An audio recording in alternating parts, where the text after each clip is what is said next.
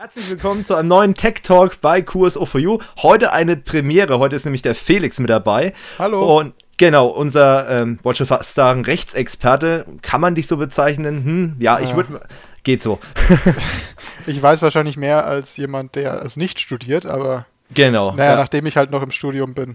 Ja, sagen wir, also für mich bist du bei uns der Rechtsexperte, weil du halt am meisten darüber weißt von unserem Team hier allgemein gesehen. Und deswegen habe ich dich heute auch mit dazu geholt, weil es geht um die DSGVO. Das ist heute unser Top-Thema. Dann reden wir ein bisschen über E-Fail und dann haben wir noch so ein paar kurz kommentiert Geschichten, die wir einfach ein bisschen besprechen wollen. Wir nehmen das Ganze auch ein bisschen früher auf. Das hat einfach den Hintergrund, weil wir bei Rock im Park sind. Ich habe es letztes Mal schon angeteasert, dass wir dann vorproduzieren und das dann halt automatisiert veröffentlichen lassen. Und jo, da geht es dann heute eben um die DSGVO. Felix, was ist eigentlich die DSGVO? Was muss man sich darunter vorstellen? Also DSGVO steht für Datenschutzgrundverordnung. Das ist ein, ein quasi ein europäisches Gesetz, was so in allen europäischen Staaten gilt. Und das ist somit die Besonderheit der DSGVO, warum da international Angst vorbesteht dass es eben nicht nur in Europa gilt, sondern grundsätzlich für die Datenverarbeitung von Bürgern der EU. Das heißt, auch ausländische Unternehmen müssen sich zumindest in der Theorie daran halten. Und ähm, ja, da gibt es jetzt in aktuell, aktuell natürlich eben viel, äh, viele Ängste darüber, was man oh, denn ja. jetzt tatsächlich umsetzen muss. Und ähm, viel Halbwissen, viel Panikmache und teilweise halt tatsächlich Dinge, die einfach jetzt neu umgesetzt werden müssen. Ja. Und wir versuchen jetzt mal so ein bisschen das Ganze einzuordnen, wobei man ja sagen muss, wir dürfen euch natürlich keine verbindliche Rechtsberatung hier geben. Das sagt auch jeder Podcaster, jede, jedes Webinar, jeder Experte, ob das jetzt bei Zeitschriften ist oder auch bei YouTube, sagt es immer. Felix, erstmal, warum ist es überhaupt so? Warum, äh, ich meine, klar, ich meine, wir sind keine Anwälte oder so, aber warum wird da mit dieser Begrifflichkeit so gespielt, sag ich mal? Oder warum wird es immer wieder erwähnt? Naja, es ist grundsätzlich so, dass nur Anwälte Rechtsberatung geben dürfen. Und ähm, das ist halt der Grund, warum jeder, der das nicht in der kostenpflichtigen anwaltlichen Rechtsberatung macht, der kann für nichts haften, was er sagt. Das heißt, da sind es dann immer nur persönliche Meinungen. Ja. Und am Ende ist es völlig egal, was man sagt. Da kann sich keiner drauf verlassen. Genau. Ja, ich meine, das ist ja auch hier so. Also wir haben zwar uns ziemlich intensiv damit beschäftigt, weil wir, oh Wunder, natürlich auch betroffen sind. Aber klar, also wir können euch das nicht garantieren und es können immer noch kleine Fehler dabei sein. Und deswegen auch, wenn ihr jetzt noch Panik habt, weil ihr vielleicht noch gar nichts gemacht habt, das ist natürlich jetzt ganz schlecht, weil der Stichtag war ja schon, da kommen wir gleich noch drauf zu sprechen, dann solltet ihr jetzt euch schnellstens drum kümmern und es gibt so ein paar Bereiche, wo man auch immer hört, äh, zum Beispiel habe ich das neulich gelesen, wenn es um Gesundheitsdaten geht, da sollte man vielleicht dann doch lieber sofort zu einem Anwalt gehen, während wenn es jetzt um eine Vereinswebsite ist oder so, dann kann man vielleicht auch äh, selber noch tätig werden, ohne da direkt einen Anwalt zu beschäftigen, sag ich mal, der sich um die ganze Angelegenheit kümmert. Ähm, wenn ich jetzt zum Beispiel ähm, eine Website, fangen wir mal so an, Felix, wenn wir jetzt eine normale Website hernehmen, was ändert sich denn da einmal für den Verbraucher an sich, sag ich mal? Äh, was ist da jetzt der Vorteil? Hat er überhaupt Vorteile dadurch oder ist es einfach nur ein Papiertiger, sag ich mal, das Ganze?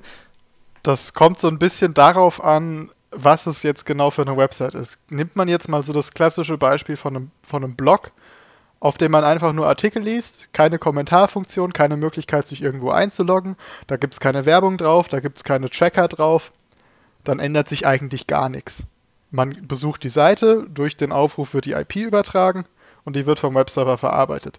Da hat man in der Vergangenheit in Deutschland, genau wie jetzt mit der DSGVO, dann eine Datenschutzerklärung gebraucht. Da stand dann drin, die IP-Adresse wird verarbeitet, die wird vom Webserver verwendet, um die Seite eben abrufbar zu machen. Und unter Umständen wird sie dann auch in einem Log gespeichert. Hm. Und äh, daran, daran ändert sich erstmal nichts. Da gibt es dann Auskunftsrechte, da gibt es dann Ansprüche, Sachen löschen zu lassen. Die gab es in der Form, genau, gab's oder ja schon, in sehr oder? ähnlicher Form gab es das vorher genauso. Aber es geht halt dann vor allem, wenn es um komplexere Themen geht, da ist es halt dann komplizierter. Nimmt man halt jetzt das Beispiel Kommentarfunktion, Registrierung, dann braucht man halt auch die Einwilligung der Leute.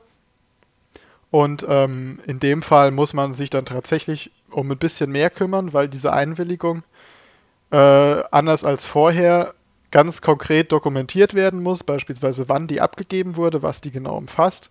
Und ähm, auch wenn vieles eben insbesondere in Deutschland, da gab es vorher schon strenge Datenschutzrechte, Problem ist nur, dass sich da bisher eigentlich die wenigsten Unternehmen und insbesondere die wenigen, wenigsten Webseitenbetreiber besonders dran gehalten haben. Vor allem dadurch, dass die Konsequenzen eben sehr gering waren.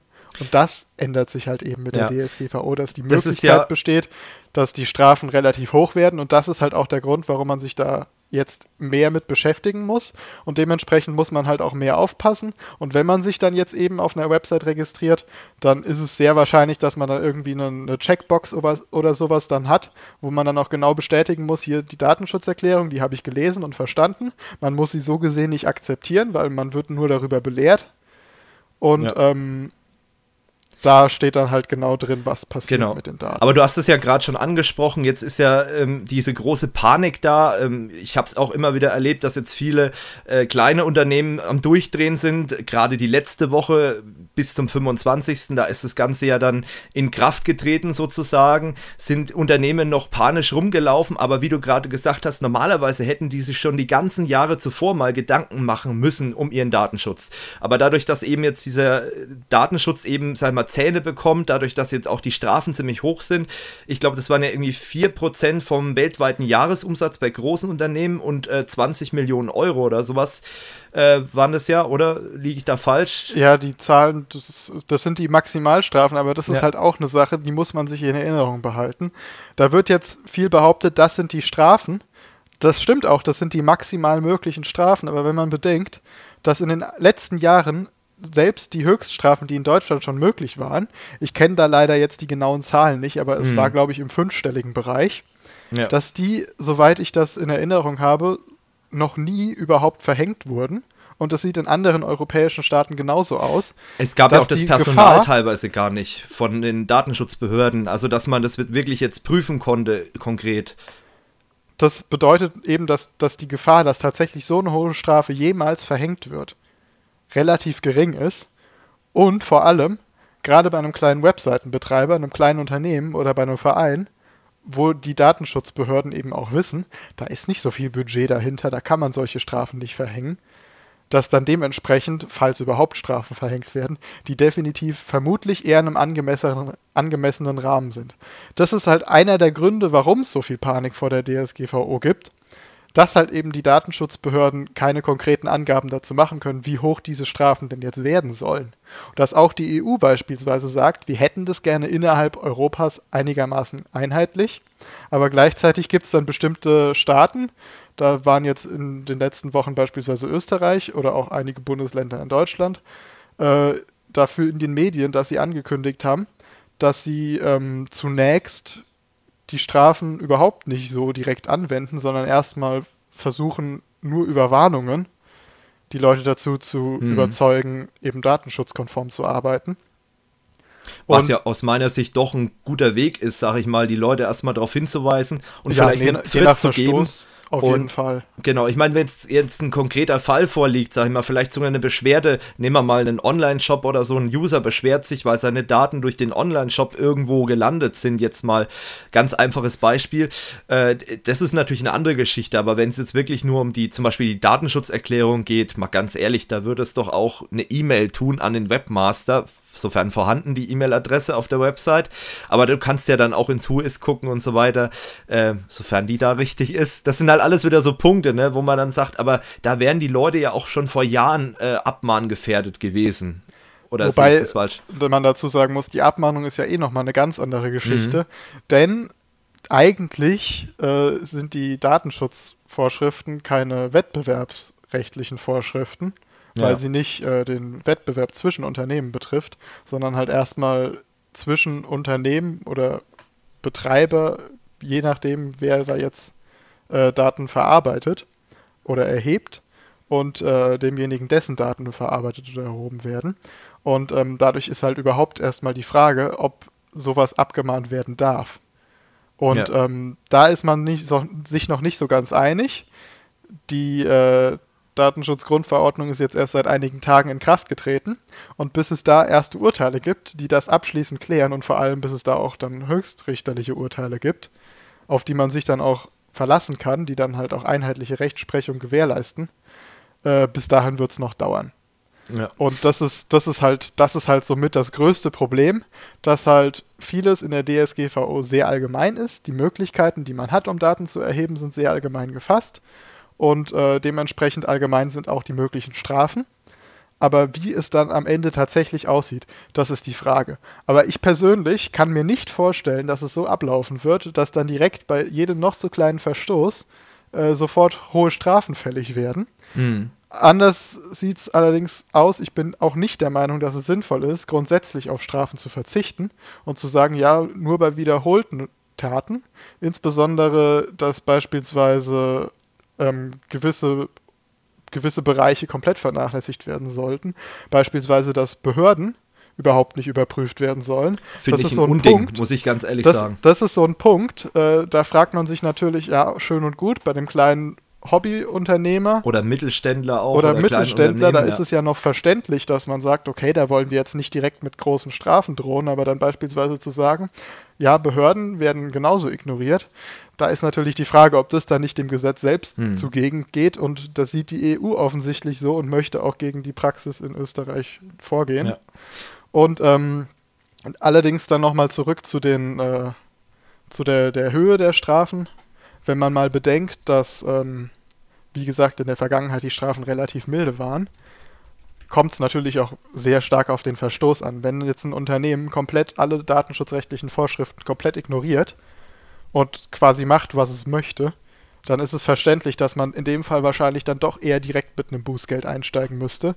Da geht es halt dann immer so einigermaßen um die Verhältnismäßigkeit da geht es darum, was in dem konkreten Fall jetzt angemessen ist, wie hoch die Schwere des Vergehens quasi ist.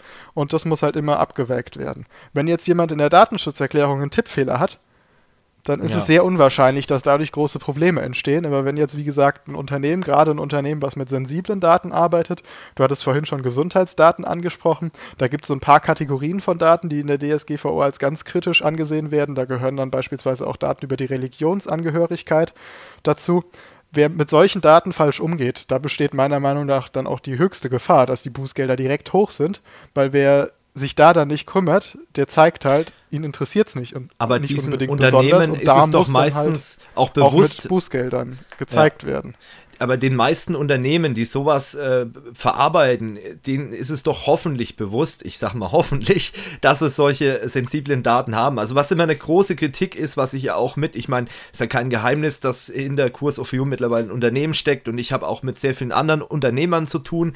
Ähm, und was da halt immer mitschwingt, ist halt so das Thema, hey, die ganz Großen, gerade bei so Startups und Jungunternehmern, die ganz Großen, die können das Problem einfach mit Geld bewerfen. Die sagen, hey, wir haben hier eine Rechtsabteilung oder wir holen uns extern einen Consultant ins Haus, der kostet ein paar tausend Euro, ist uns egal. Aber das können halt kleine Unternehmen äh, gar nicht bewerkstelligen. Also die können jetzt nicht sagen, okay, jetzt beschäftige ich halt mal einen Anwalt, der einen Stundensatz von 200 Euro hat äh, und der ist eine Woche beschäftigt damit, äh, sondern das geht halt nicht. Die müssen das zu ihrer normalen Arbeit nebenbei machen. Und das trifft ja, wenn man mal ehrlich ist, das trifft ja wirklich jeden. Das trifft den Handwerker um die Ecke, der, was weiß ich, meinetwegen mal irgendwo ein Waschbecken repariert oder irgendwie als Klempner tätig ist. Oder es trifft auch einen Friseur, der eine Kundendatenbank pflegt, wo er seine Kundentermine ein einträgt.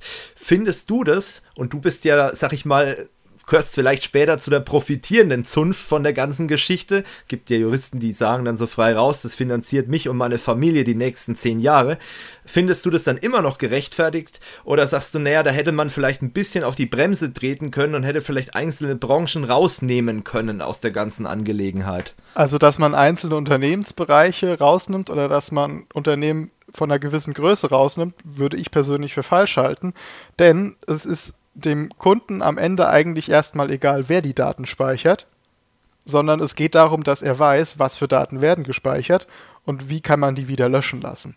Darum hm. geht es ganz konkret und das passiert auch unabhängig von der Unternehmensgröße. Es ist selbstverständlich wesentlich wichtiger, wenn da jetzt der, das große amerikanische Unternehmen, was die Daten dann direkt auch noch vermarktet, wenn das dann eher dazu gezwungen wird, äh, genau, zu, genau darüber zu informieren, wie die Daten verwendet werden, was, was äh, erhoben wird. Aber das gleiche Risiko besteht theoretisch bei anderen Anbietern auch. Und ähm, auch bei einem kleinen Handwerksbetrieb kann es passieren, dass eine Kundendatenbank geklaut wird und mit den Daten dann Unsinn angestellt wird. Und äh, genauso ist es dementsprechend dann halt notwendig, dass so jemand die gleichen Pflichten hat. Das Problem ist halt in dem Fall dann tatsächlich eher, dass es für das kleine Unternehmen wesentlich schwieriger ist, dann am Ende auch tatsächlich alle rechtlichen äh, Probleme zu identifizieren. Denn, wie gesagt, er kann halt nicht so viel Geld für Anwälte genau. investieren, genau. wie das bei den großen Unternehmen der Fall ist. Es ist allerdings eigentlich nicht allzu kompliziert, den Datenschutz einigermaßen rechtlich konform umzusetzen. Das Problem ist halt nur, darüber muss man sich halt erstmal informieren. Ja. Wenn man wie ich eh viel mit den ganzen Gesetzen arbeitet, das, wie gesagt, das ist mein Studium, das ist für mich nichts Besonderes, sich ein Gesetz durchzulesen und dann zu verstehen, was drinnen steht, ist es halt für einen Laien unter Umständen sehr schwierig oder auch extrem zeitaufwendig, denn meistens ist es halt leider nicht so, dass in den Gesetzen exakt alles wörtlich interpretierbar ist. Und das ist halt auch gerade eines der Probleme mit der DSGVO, wenn da dann drin steht, ähm, dass Daten nur erhoben werden können, wenn eine der Voraussetzungen vorliegt, dann muss man erstmal in der Lage sein zu interpretieren, welche dieser Voraussetzungen denn jetzt im konkreten Fall überhaupt einschlägig wären. Und ähm, gerade dadurch ist es halt eben für kleine Unternehmen schwer. Aber gleichzeitig muss man halt auch dazu sagen, dass ähm, das Risiko für ein kleines Unternehmen dann doch durchaus noch geringer ist, dass äh, Datenschutzbehörden da konkret tätig werden. Ja, aber du hast ja dann, wenn du schon sagst, okay, man spekuliert so ein bisschen drauf, naja, die machen es ja eh nicht richtig und die werden ja nicht kontrolliert, dann weiß man ja im Prinzip, dass es nicht richtig durchgeführt werden. Also ist für mich das, die DSGVO dann auch wieder so ein bisschen, naja, ähm, man hat es vielleicht gut gemeint, aber das Gesetz funktioniert oder die, diese Richtlinie funktioniert halt auch nicht wirklich gut, wenn man dann sagt, okay, der Handwerker setzt es irgendwie um und ähm, wird ja hoffentlich eh nicht kontrolliert und ähm, wo ich halt ein Problem habe, muss ich ganz ehrlich sagen, das sind so Geschichten wie zum Beispiel, wir hatten es vorhin erst nochmal vor dem Podcast drüber, wie zum Beispiel Festplattenverschlüsselung. DSGVO, wenn man verschlüsselt, dann ist es immer gut. Verschlüsselung ist bei Datenschutzsachen sowieso generell eine gute Idee. Das Problem ist an der Geschichte, wenn ich eine gute Lösung haben will, dann ist die relativ teuer. Man kann natürlich, klar, jetzt wenn die ganzen Leute wieder schreiben, Open Source, geht doch Open Source, macht doch hier kostenlose Software. Erstens mal, klar, Open Source kann man machen ist aber für einen Handwerksbetrieb oder für einen Laien schwer zu konfigurieren. Oder es gibt halt eben auch Leute, die sagen, hey, ich will das nicht benutzen, äh, weil ich brauche was zentral managebares, dann verstehe ich die Leute auch und das wird dann recht unbezahlbar. Und das Problem ist auch noch, äh, da sind wir wieder beim Verdienen, welche Branchen verdienen damit, weil DSGVO bedeutet ja auch in dem Fall ein bisschen IT-Security, dass halt eben auch mittlerweile sehr viele Softwarehersteller damit verdienen, dass sie einfach sagen, hey, wir haben da ein Produkt, das läuft aktuell nicht so gut, weil die Leute gar nicht einsehen, warum soll ich das kaufen, dann sage ich einfach mal, hey, das ist für die DSGVO-Compliance. Dadurch, dass es so wischiwaschi formuliert ist, sage ich mal, so unklar formuliert ist das Ganze, interpretieren wir da einfach mal rein, dass wir das unbedingt brauchen. So, und dass der ähm, Unternehmer dann sagt, oh Mist, das, die Software, die haben wir nicht und vergleichbares Produkt haben wir auch nicht im Einsatz, also müssen wir da unbedingt was machen. Und das sehe ich so ein bisschen als Kritik bei dieser ganzen Geschichte äh, und das können sich dann Unternehmen nicht mehr leisten. Also wenn ich allein mal gucke, ich habe jetzt vor drei Tagen einen Newsletter bekommen, wo mir ein DSGVO-konformer Hardware-Server entgegengekommen ist, wo ich mir dann auch, äh, wo ich mich dann auch frage, was ist denn da DSGVO-konform? Das war ein HP-Server, wie jeder andere HP-Server auch. Warum soll ich jetzt in meinem Rechenzentrum alle Server rausschmeißen? Weil dieser Server, dieser eine Server, DSGVO-konform ist. Das ist doch völliger Quatsch, oder? Das ist halt, da nutzen halt viele Unternehmen jetzt die, die Masse an Infos, die es jetzt darüber gibt. Die ja. DSGVO ist überall in den Nachrichten, alle haben Angst davor, weil die wenigsten Leute genau wissen, was man konkret machen muss. Was halt einfach auch wieder daran liegt, dass es kaum noch konkrete Informationen gibt und das halt einfach ein sehr abstraktes Gesetz ist. Aber gerade im Bereich der IT-Sicherheit, was ja auch ein Punkt in der DSGVO ist, dass man sich eben an solche Sachen halten muss. Finde ich gut. Dass man Daten entsprechend schützen muss. Gerade da wird ausdrücklich äh, darauf Wert gelegt, dass die Daten, ähm, die Sicherheitsmaßnahmen in Abhängigkeit von den Daten dem Budget des Unternehmens auch entsprechen müssen. Das heißt, von dem kleinen Handwerksbetrieb, der nur eine kleine Kundendatei hat, erwartet man nicht, dass der ein Hochsicherheitsrechenzentrum hat. Von der Bank hingegen wahrscheinlich schon eher. Mhm. Und äh, in dem Bereich ist dann auch tatsächlich diese Abgrenzung zwischen großem und kleinen Unternehmen dann auch besser, äh, äh, besser im Vergleich zu den allgemeinen Datenschutzvorschriften.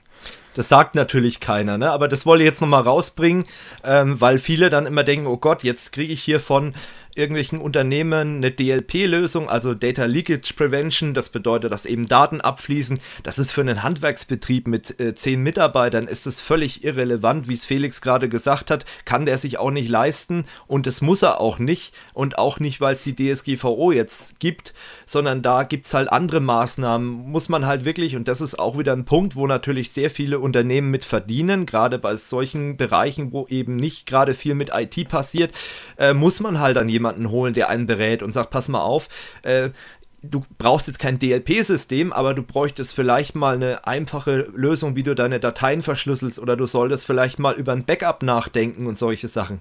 Und das ist ein Punkt, den finde ich auch wieder sehr gut, dass man auch sagt, es ist nicht nur wichtig, dass die Dateien an sich jetzt gegen ähm, ja, Abfluss äh, geschützt werden oder gegen ähm, Malware, sondern dass man auch sagt, die Verfügbarkeit der Daten ist auch wichtig, dass ich ein Backup habe zum Beispiel. Das ist so eine Geschichte, die sehe ich sehr positiv. Was ähm, ja, ein Punkt, den ich neulich auch aufgegriffen habe, da hat sich der Clemens Gebitzki ein bisschen drüber aufgeregt. Wer den nicht kennt, das ist so in Deutschland einer der Digitalisierungs-Hardliner, würde ich ihn mal bezeichnen. Also er ähm, hält Vorträge über Digitalisierung, ist da recht erfolgreich und auch recht bekannt drin bei Unternehmen. Und er hat halt noch den Punkt angebracht, die DSGVO, die sorgt dafür, dass viele Unternehmen, die zum Beispiel mit ähm, Big Data arbeiten, mit De Big Data Analyse, auch Startup-Unternehmen, sehr innovative Unternehmen aus Europa abwandern werden, weil die sagen, der Datenschutz ist mir hier zu heftig und werden dann in die USA abwandern. Das ist halt auch so, so eine Geschichte, die ist sehr abstrakt. Äh, und er sagt halt auch, naja, ähm, damit wird sich Europa wahrscheinlich komplett abkoppeln, was jetzt Innovation angeht in diesen Bereichen. Weiß ich nicht. Also da bin ich, das sehe ich sehr kritisch, muss ich ehrlich sagen. Das finde ich schon ein bisschen sehr steil, die These. Ne? Das Auf der ich, anderen Seite. Ich genauso ja, wie du. Auf der anderen Seite gibt es dann noch ein Argument und das fand ich richtig. Es wird seit Jahren immer, gerade im IT-Bereich, ähm, mit dem deutschen Datenschutz beworben. Das wird mal ein Exportschlager, wir werden damit richtig viel Geld machen und wenn man sich mal die nackten Zahlen anguckt, scheren sich bisher, mal gucken, wie es jetzt in den nächsten Monaten sich entwickelt, relativ wenig Leute drum. Konkretes Beispiel gefällig, die Microsoft Cloud Deutschland. Man hat gedacht, okay, wenn wir sowas installieren mit der Azure Cloud Deutschland, das ist wichtig, das brauchen wir und das wird ein Exportschlager, weil dann alle sagen, hey, wir gehen in die deutsche Cloud wegen dem äh, guten Datenschutz und so weiter und so fort. Ist aber nicht passiert. Die Rechenzentren stehen leer. Es gibt ein paar wenige Kunden, die das machen. Und dadurch, dass Microsoft ähm, eben Privacy Shield zertifiziert ist, sagen viele, kommen wir gleich noch dazu, was das ist, ähm, sagen eben viele, ja, dann gehe ich halt einfach in die amerikanische Microsoft Cloud, erstmal, weil sie billiger ist, ein Schelm, wer Böses denkt, und zum anderen, weil sie sagen, ich habe nicht alle Funktionen. Das spielt vielleicht da auch ein bisschen mit rein, aber dieses Feature Datenschutz, irgendwie hat das ja beim Verkauf nicht so wirklich funktioniert. Aber Jetzt wollen wir vielleicht nochmal zum Thema Website zurückkommen. Wir sind jetzt schon ziemlich tief im Unternehmensbereich und, und was IT-Administratoren machen sollen. Ähm, wie gesagt, da muss man wirklich individuell gucken. Ähm, aber wir gehen nochmal auf das Thema Website hin. Wenn ich jetzt zum Beispiel einen, einen Blog betreibe und äh, zum Beispiel mit WordPress, äh, ganz konkret, Felix, wie soll ich vielleicht anfangen? Ähm, ich habe jetzt gewachsene Strukturen, sagen wir es mal so. Ich habe das Ding vor ein paar Jahren installiert, habe mir 30.000 Plugins installiert, habe Google Analytics drauf, ich habe Werbung drauf, ich habe vielleicht noch irgendwie eine externe Kommentarfunktion. Worauf muss ich da achten? Wie gehe ich vielleicht da Schritt für Schritt vor und äh, ja, wie mache ich das denn dann? Also das Wichtigste, was man sich erstmal in Erinnerung fassen muss, und das ist auch das, was viele Leute aktuell vergessen, die DSGVO bedeutet nicht, dass man keine persönlichen Daten mehr erheben darf. Es ist erstmal wahrscheinlich, wahrscheinlich erstmal so als, als Ansatz eine Definition von persönlichen Daten. Das sind alle Daten, mit der man eine Person identifizieren kann. Das heißt nicht, dass man auch tatsächlich persönlich dazu in der Lage ist. Das heißt, da fällt insbesondere auch die IP-Adresse darunter. Was die Sache ja komplizierter macht, weil genau. IP-Adressen fallen ja auch an, wenn ich jetzt zum Beispiel auf der Seite überhaupt nichts drauf habe. Wenn ich jetzt einfach nur eine Seite habe mit einem Bild und einem Text drunter, habe ich ja auch die IP-Adresse auf dem Webserver. Unterschätzen viele auch. Das ist äh, eben aus, aus technischen Gründen anders, funktioniert es eben einfach nicht, ja. weil der Server muss wissen, wo er die Daten hinschicken soll und das ist eben der einzige technische Weg. Das heißt, es fallen beim Webseitenaufruf fallen immer personenbezogene Daten an. Und ähm, wie gesagt, also das ist so erstmal so das, das Grundsätzliche, was personenbezogene Daten sind. Danach sollte man verstehen, es gibt kein konkretes Verbot, personenbezogene Daten zu speichern, zu erheben, zu verarbeiten oder sonst was. Aber wenn man es macht, braucht man einen Grund dafür. Da gibt es jetzt in der DSGVO verschiedene Gründe. So der einfachste ist somit die Einwilligung. Das heißt, wer da einwilligt, dass Daten erhoben oder verarbeitet werden, dann geht es ohne Probleme. Dazu gehören beispielsweise so das, das Beispiel, was die meisten Leute wohl jetzt mitgekriegt haben, Newsletter-Einwilligungen. Ähm, haben sehr viele Leute jetzt in letzter Zeit sehr viele E-Mails bekommen. Denn ähm, viele Unternehmen, die die Einwilligung nicht schon vorher in der Form äh, erhoben haben, die eben mit der DSGVO einigermaßen konform wären, müssen diese Einwilligungen jetzt erneut äh, verlangen. Das ist im Vergleich in Deutschland ein relativ geringes Problem, dadurch, dass die Ansprüche auch vorher schon relativ hoch waren, also mit Double Opt-in. Das heißt, man trägt erst seine E-Mail-Adresse ein, kriegt dann per E-Mail einen Link, den muss man dann nochmal anklicken, um zu bestätigen, das ist auch seine E-Mail-Adresse. Und das ist als Einwilligung mit der DSGVO durchaus vereinbar.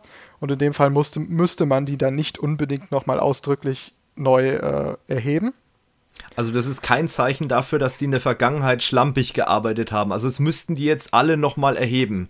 Nee, okay. eben nicht unbedingt. Also wenn es, das steht nicht direkt in der DSGVO, das steht in den Entscheidungsgründen. Ja, okay. Das heißt, das ist auch nicht so ganz klar, aber es heißt, man sollte die äh, Einwilligungen, die es vorher schon gab, die, die dürften auch weiterhin gelten, wenn sie vergleichbaren Ansprüchen wie eben jetzt der DSGVO ähm, als Grundlage eben dadurch erhoben wurden. Das ist jetzt und das hat man dann, halt, ja. das hat man teilweise im Ausland nicht. Da trägt man sich in eine, da kauft man in irgendeinem Shop was und ist dann direkt im Newsletter und kommt da auch nicht mehr raus.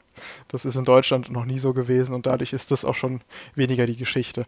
Aber von der Einwilligung jetzt wieder zurück zur Website, das ist dann halt eben ein Beispiel, beispielsweise für einen Kommentar, wer einen Kommentar schreibt das sieht man auch heutzutage immer mehr. Da kriegt man dann unterm Kommentar kommt dann noch eine kleine Checkbox. Ähm, die Daten werden nach unserer Datenschutzerklärung erhoben.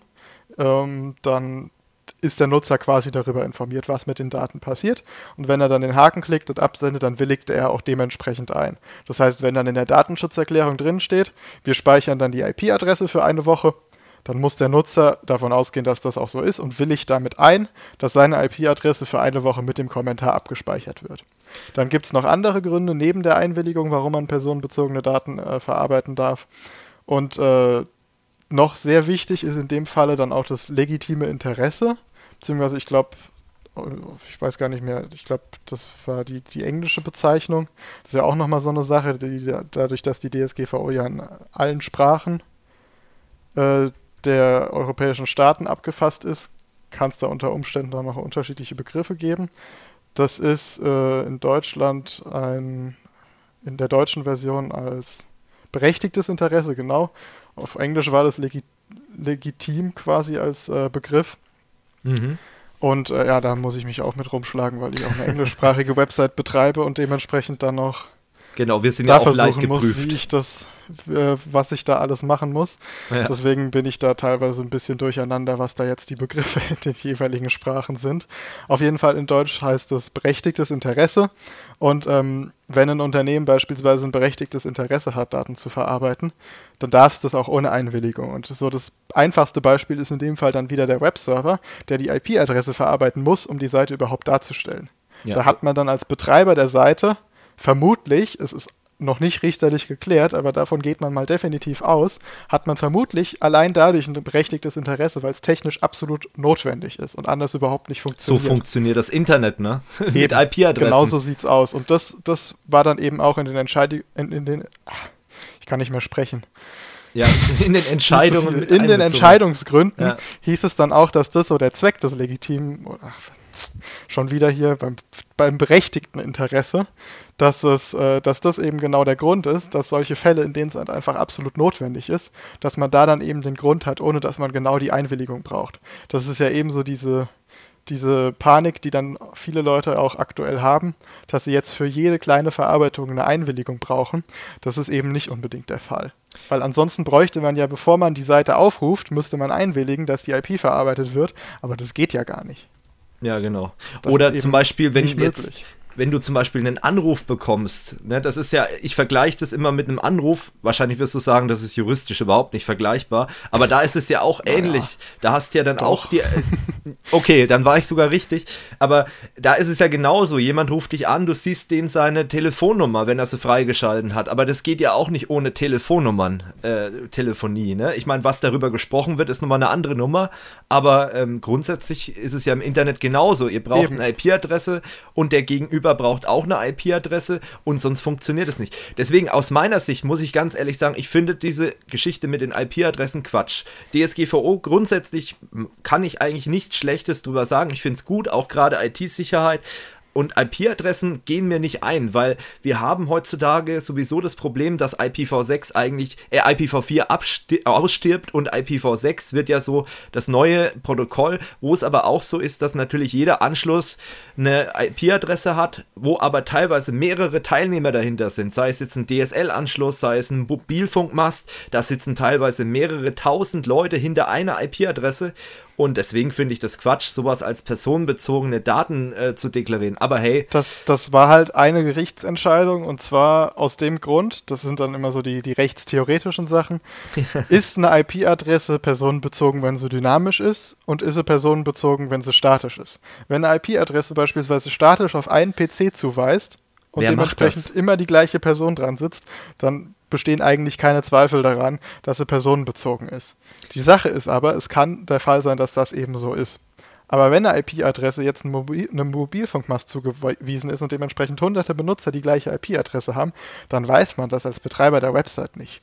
Und dementsprechend argumentiert man einfach so, man weiß nicht, ob die Adresse dynamisch ist oder statisch, man weiß nicht, ob eine Person oder ein ganzer Haushalt oder ein ganzer Stadtteil dahinter sitzt und dementsprechend geht man erstmal davon aus, dass es so ist. Und äh, da ja, ist, ist halt ein bisschen konstruiert. Dadurch, da, ja, aber das, das ist halt so das grundsätzliche Problem mit der IP-Adresse, ja. denn die Begründung, warum man eine IP-Adresse gerne mal speichert, ist ja vor allem, weil man den Nutzer identifizieren möchte. Das sind dann gerade so die Beispiele, wenn man, wenn man was auf einer Website veröffentlicht, wenn man einen Post in einem Forum schreibt, dass der Betreiber dann gerne die IP-Adresse hat und dann im Zweifel zu sagen, ja, ich weiß aber nicht, der war's. Mhm. Ähm, auch wenn man das aus Haftungsgründen nicht unbedingt braucht. Das ist nochmal eine kompliziertere Geschichte. Und wie das in dem Fall dann tatsächlich wäre, das kommt dann Gut, auch sehr stark auf den Einzelfall an. Aber ist natürlich ja. auch eine andere Frage, weil viele Betreiber von Internetseiten, die hätten das auch gerne einfach, um ihr Gewissen zu beruhigen, weil wer weiß, was Leute auf deren Website so alles veröffentlichen könnten.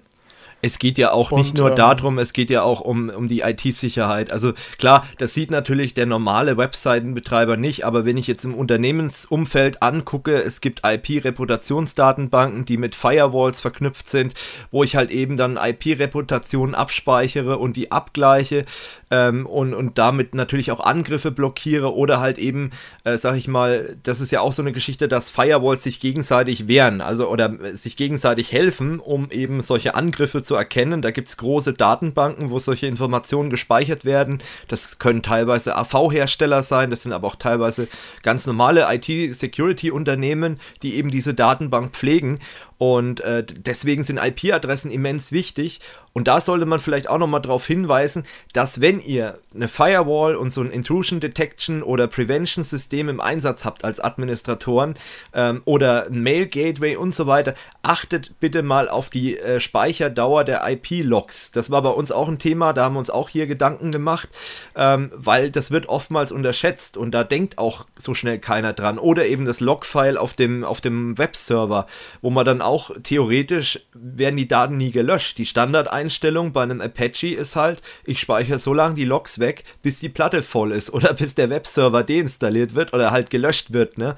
Äh, und deswegen sollte man sich da auch mal ein paar Gedanken machen. Aber das ist halt auch so ein, so ein Grund, einmal mit der IP-Adresse wird sehr viel gemacht und natürlich für mich, ich weiß nicht, ob es sinnvoll ist, ich hatte den Fall noch nicht, aber in, im Falle eines Angriffs würde ich halt zum Beispiel mich an die Polizei wenden und würde sagen, hey, diese IP-Adresse hat mich angegriffen.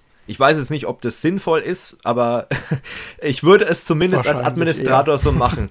ähm, und, und das ist halt eben der Punkt, warum für mich als IT-Sicherheitsmensch die IP-Adresse enorm wichtig ist. Ein Problem haben wir da noch. Ich glaube, wir dürfen sieben Tage speichern, oder Felix? Also es es, es, gibt da keine konkreten Entscheidungen zu. Das ist, es gab mal ein Gerichtsurteil, da ist ein Internetprovider die IP-Adresse ja. bzw. die Verbindungsdaten der IP-Adresse sieben Tage speichern dürfen. Und das ist so eine Ansicht, die sich teilweise auch im Bereich für Webseiten so übernommen hat, dass viele Webseitenbetreiber, unter anderem auch Datenschutzbehörden einzelner Bundesländer, sagen, sie speichern die IP-Adresse für sieben Tage. Das Problem ist halt nun mal, die IP-Adresse, die kann alle Informationen geben oder sie kann überhaupt keine Informationen geben. Ja. Und da muss man halt genau dieses Mittelmaß dazwischen finden. Denn selbst wenn man die IP-Adresse hat, kann es sehr gut sein, dass man überhaupt keine Chance hat, herauszufinden, welcher Mensch da jetzt tatsächlich einen gewissen Inhalt über diese IP-Adresse auch abgeschickt hat. Und andererseits kann es sein, dass man ohne Probleme in der Lage ist, über Jahre zurück äh, eine IP-Adresse einem bestimmten Ort zuzuordnen wenn zum Beispiel und eine Firmen-IP ist, ist beispielsweise, es ja möglich. Gerade, wenn, gerade wenn ein Unternehmen klein ist und wenn man dadurch genau herausfinden könnte, wer in dem Fall dahinter stecken dürfte, dann ist eben der äh, ist eben die IP sehr personenbezogen und äh, dadurch, dass man das eben nicht weiß, gibt es einerseits halt dann auch immer das Risiko und die Chance, dass man im Falle von einem Rechtsverstoß die Person entweder finden könnte oder nicht. Ja. Aber andererseits besteht halt dann auch datenschutzrechtlich das Risiko, dass die Daten eben personenbezogen sind und dementsprechend schnell wieder gelöscht werden müssen. Das spielt halt dann wieder auf das, äh, auf das berechtigte Interesse ab, dass man sehr wohl sagen kann, der Anbieter hat das Interesse daran, eine IP-Adresse äh, für einen gewissen Zeitraum zu speichern, auch mit einem Inhalt verknüpft, um sich eben abzusichern, wenn jemand Urheberrechtsverletzungen oder andere strafbare Inhalte auf einer Seite postet, dass derjenige dann auch verfolgt werden muss, auch wenn der Betreiber keine rechtliche Pflicht dazu hat, die IP-Adresse so abzuspeichern. Aber ähm, aber da muss man halt dann immer so das, die Abwägung machen. Ja. Wie lange sollte man es denn jetzt speichern, damit Sinn macht? Da ist halt dann, wie gesagt, die Frage, wie lange speichert denn Provider überhaupt die Verbindungsnachweise? Die Vorratsdatenspeicherung, die ist in aktueller Form zum jetzigen Zeitpunkt gibt es so noch nicht. Also das Gesetz wurde verabschiedet, aber bevor es in Kraft getreten ist, haben die ersten Gerichte schon gesagt, ja, wir glauben nicht, dass das mit dem EU-Recht vereinbar ist. Und okay. dementsprechend gibt es die aktuell so nicht. Das heißt, es kann sehr gut sein, dass eine IP-Adresse schon nach sehr kurzem Zeitraum nicht ähm, mehr einer Person zuzuordnen ist oder nicht mal mehr einem Haushalt zuzuordnen ist. Und ähm, deswegen macht es wahrscheinlich sehr wenig Sinn, eine IP-Adresse für einen sehr langen Zeitraum zu speichern. Andererseits ist halt die Frage, wenn man sie zu kurz speichert, dann kann es unter Umständen passieren, jemand veröffentlicht ein Bild, was er nicht veröffentlichen durfte, also eine Urheberrechtsverletzung, und der Urheber bemerkt das erst nach einem halben Jahr. Ja, genau. Dann ist natürlich die Frage, kann man es jetzt gerechtfertigen, dass man sagt, ja, tut mir leid, wir speichern die IP-Adressen nicht so lange. Dazu besteht dann auch noch die Frage, ist man überhaupt in der Lage rauszufinden, welche Person dahinter steckt. Und das muss man halt immer gegeneinander abwägen. Und die sieben Tage sind halt jetzt eine Zahl. Da sind die meisten wohl einigermaßen konform mit eben insbesondere dadurch, dass es eben dieses Urteil für Internetprovider gibt, was zwar definitiv nicht eins zu eins auf den Fall anzuwenden ist, aber es bringt dir ja nichts, vergleichbar, mal, wenn du jetzt die IP, äh, von der Rechtslage her wäre. Es bringt dir ja nichts, wenn du die IP-Adresse länger gespeichert hast, gehst dann zur Polizei. Ich meine, die fragen ja dann auch beim Provider nach und der Provider sagt, ja Mensch, wir speichern nur sieben Tage. Und wer weiß, wie lange es dauert, bis die Polizei dann erstmal nachfragt, äh, wie lange es dauert, das, da, darum geht es halt immer. Man muss erstmal rausfinden, da hat jetzt jemand gegen Recht verstoßen, vor allem wenn man beispielsweise auf einer Website private Nachrichten hat und da dann strafbare Inhalte verschickt werden. Sowas findet man vielleicht nie raus, dass sowas genau. passiert ist oder erst so viel später. Ist halt die Frage, ob es dann noch was bringt. Und dann ist die Frage, wie lange dauert es, bis die Anfrage an den Provider gestellt wird, wem die IP gehört? Wie lange dauert es, bis überhaupt erstmal rausgefunden wird, welche, rausgefunden wird, welchem Provider die IP-Adresse gehört? Je nachdem, was das für Bereiche sind, die werden ja teilweise relativ häufig weiterverkauft. Ja. Und wenn es dann gerade über einen längeren Zeitraum geht, dann kann man sich da nicht mal mehr sicher sein, in welcher Region so eine IP-Adresse liegt. Wir haben da beispielsweise den Fall gehabt, die IP-Adresse unseres Servers wurde in vielen Datenbanken angezeigt, dass sie in Russland ist, auch wenn die schon seit Jahren im deutschen Server zugewiesen ist. Und ähm, das beweist halt einfach nur, wie schnelllebig sowas sein kann, aber halt unter Umständen nicht unbedingt muss. Genau, IP-Adressen kann man eben für ein paar Cent kann man IP-Adressen kaufen als Provider und kann die halt auch wieder sehr schnell verkaufen. Vor allem, wenn IP-Adressen halt eine ziemlich niedrige Reputation haben, möchte man die natürlich gerne weiterverkaufen. Und äh, da liegt halt eben auch das Problem bei dieser ganzen IP-Geschichte. Und ja. ja, das ist halt dann insgesamt sollte man dann halt Webseitenbetreibern raten. Das war so der Satz, da haben sich viele drüber aufgeregt von der europäischen äh, Justizkommissarin, wenn ich das richtig in Erinnerung hatte, dass man einfach den gesunden Menschenverstand äh, nehmen sollte. Meiner Meinung nach stimmt das einigermaßen, denn es geht halt einfach darum, schreiben. die Sachen oder eine Mail schreiben, aber so wie das klang, wird sie dann auch den Leuten nur raten, den Menschenverstand so zu nutzen. Ähm, man muss halt den Leuten einfach raten, man muss, man muss halt gucken, wie man Sachen für sich selbst argumentieren kann. Wenn man sagen kann, okay, auf unserer Website passieren häufiger Rechtsverstöße. Wir hatten schon häufig Anfragen von Geschädigten, die gerne herausfinden wollten, wer das jetzt war. Und wir wollen ähm, der Polizei helfen, wir wollen, äh, wie gesagt, den Geschädigten unterstützen und dementsprechend wollen wir die IP-Adressen für einen gewissen Zeitraum speichern und informieren die User natürlich auch darüber in unserer Datenschutzerklärung. Dann ist es sehr gut möglich, dass dann auch eine Datenschutzbehörde sagt, okay, da ist in dem Fall auch eine längere Speicherdauer akzeptabel. Mhm. Aber es, es kommt halt immer auf die Argumentation an, insbesondere eben dadurch, dass die DSGVO jetzt noch neu ist und selbst in der Zeit vorher mit dem Bundesdatenschutzgesetz äh, in der alten Fassung, selbst in der vorherigen Zeit, in der es vorher schon ähnliche Regelungen gab, gab es keine konkreten Entscheidungen zu solchen Fällen, ob eine Website denn jetzt IP-Adressen unbedingt speichern darf, vor allem wenn sie inhaltsbezogen sind oder nicht. Da gab es dann zwar mal unter Umständen Entscheidungen dazu, ob IP-Adressen überhaupt gespeichert werden dürfen. Also in Serverlogs ganz allgemein, unabhängig davon, ob der Nutzer irgendwas macht oder nicht. Mhm. Ähm, aber gerade eben bei inhaltsbezogenen Sachen, also jemand schreibt einen Kommentar und dabei wird die IP-Adresse mitgespeichert, gerade da ist es halt dann noch sehr fraglich, was denn im rechtlichen Rahmen ist und was nicht, weil es halt eben immer vom Einzelfall in gewisser Weise Ja. abhängig ist. Und es ist auch sehr unwahrscheinlich, dass es jemals eine Gerichtsentscheidung geben wird, die sagt, so lange ist okay, ein Tag länger ist ein Problem Ja. sondern das wird wahrscheinlich dann auch eher auf Einzelfälle abspielen, dass es dann heißt, in dem Fall, dass, dass eine Website die Sachen so und so lange speichert, dass dann das Gericht sagt, ja, finden wir in Ordnung. Und in einem anderen Fall würde dann ein Gericht sagen, okay, finden wir in dem Fall nicht in Ordnung und dann wird man wahrscheinlich aus diesen Argumentationen von den Gerichten irgendwo was dazwischen Aber das finden. ist ja meistens nicht, es ist ja Genau. nicht untypisch in der Juristerei sowas. Genau. Aber ich sag mal so, es gibt ja den, den Grundsatz der Datensparsamkeit, das hört man ja immer wieder und, und das sollte man halt einfach, wie du schon ausführlichst dargelegt hast, mal so ein bisschen äh, für sich überlegen bei seinem Webauftritt, ist es denn notwendig, dass ich über Jahre hinweg vielleicht sogar äh, die Daten abspeichere und wie gesagt, diese sieben Tage können halt ein Richtwert sein und da muss man halt einfach mal gucken, wie sich das zukünftig entwickelt.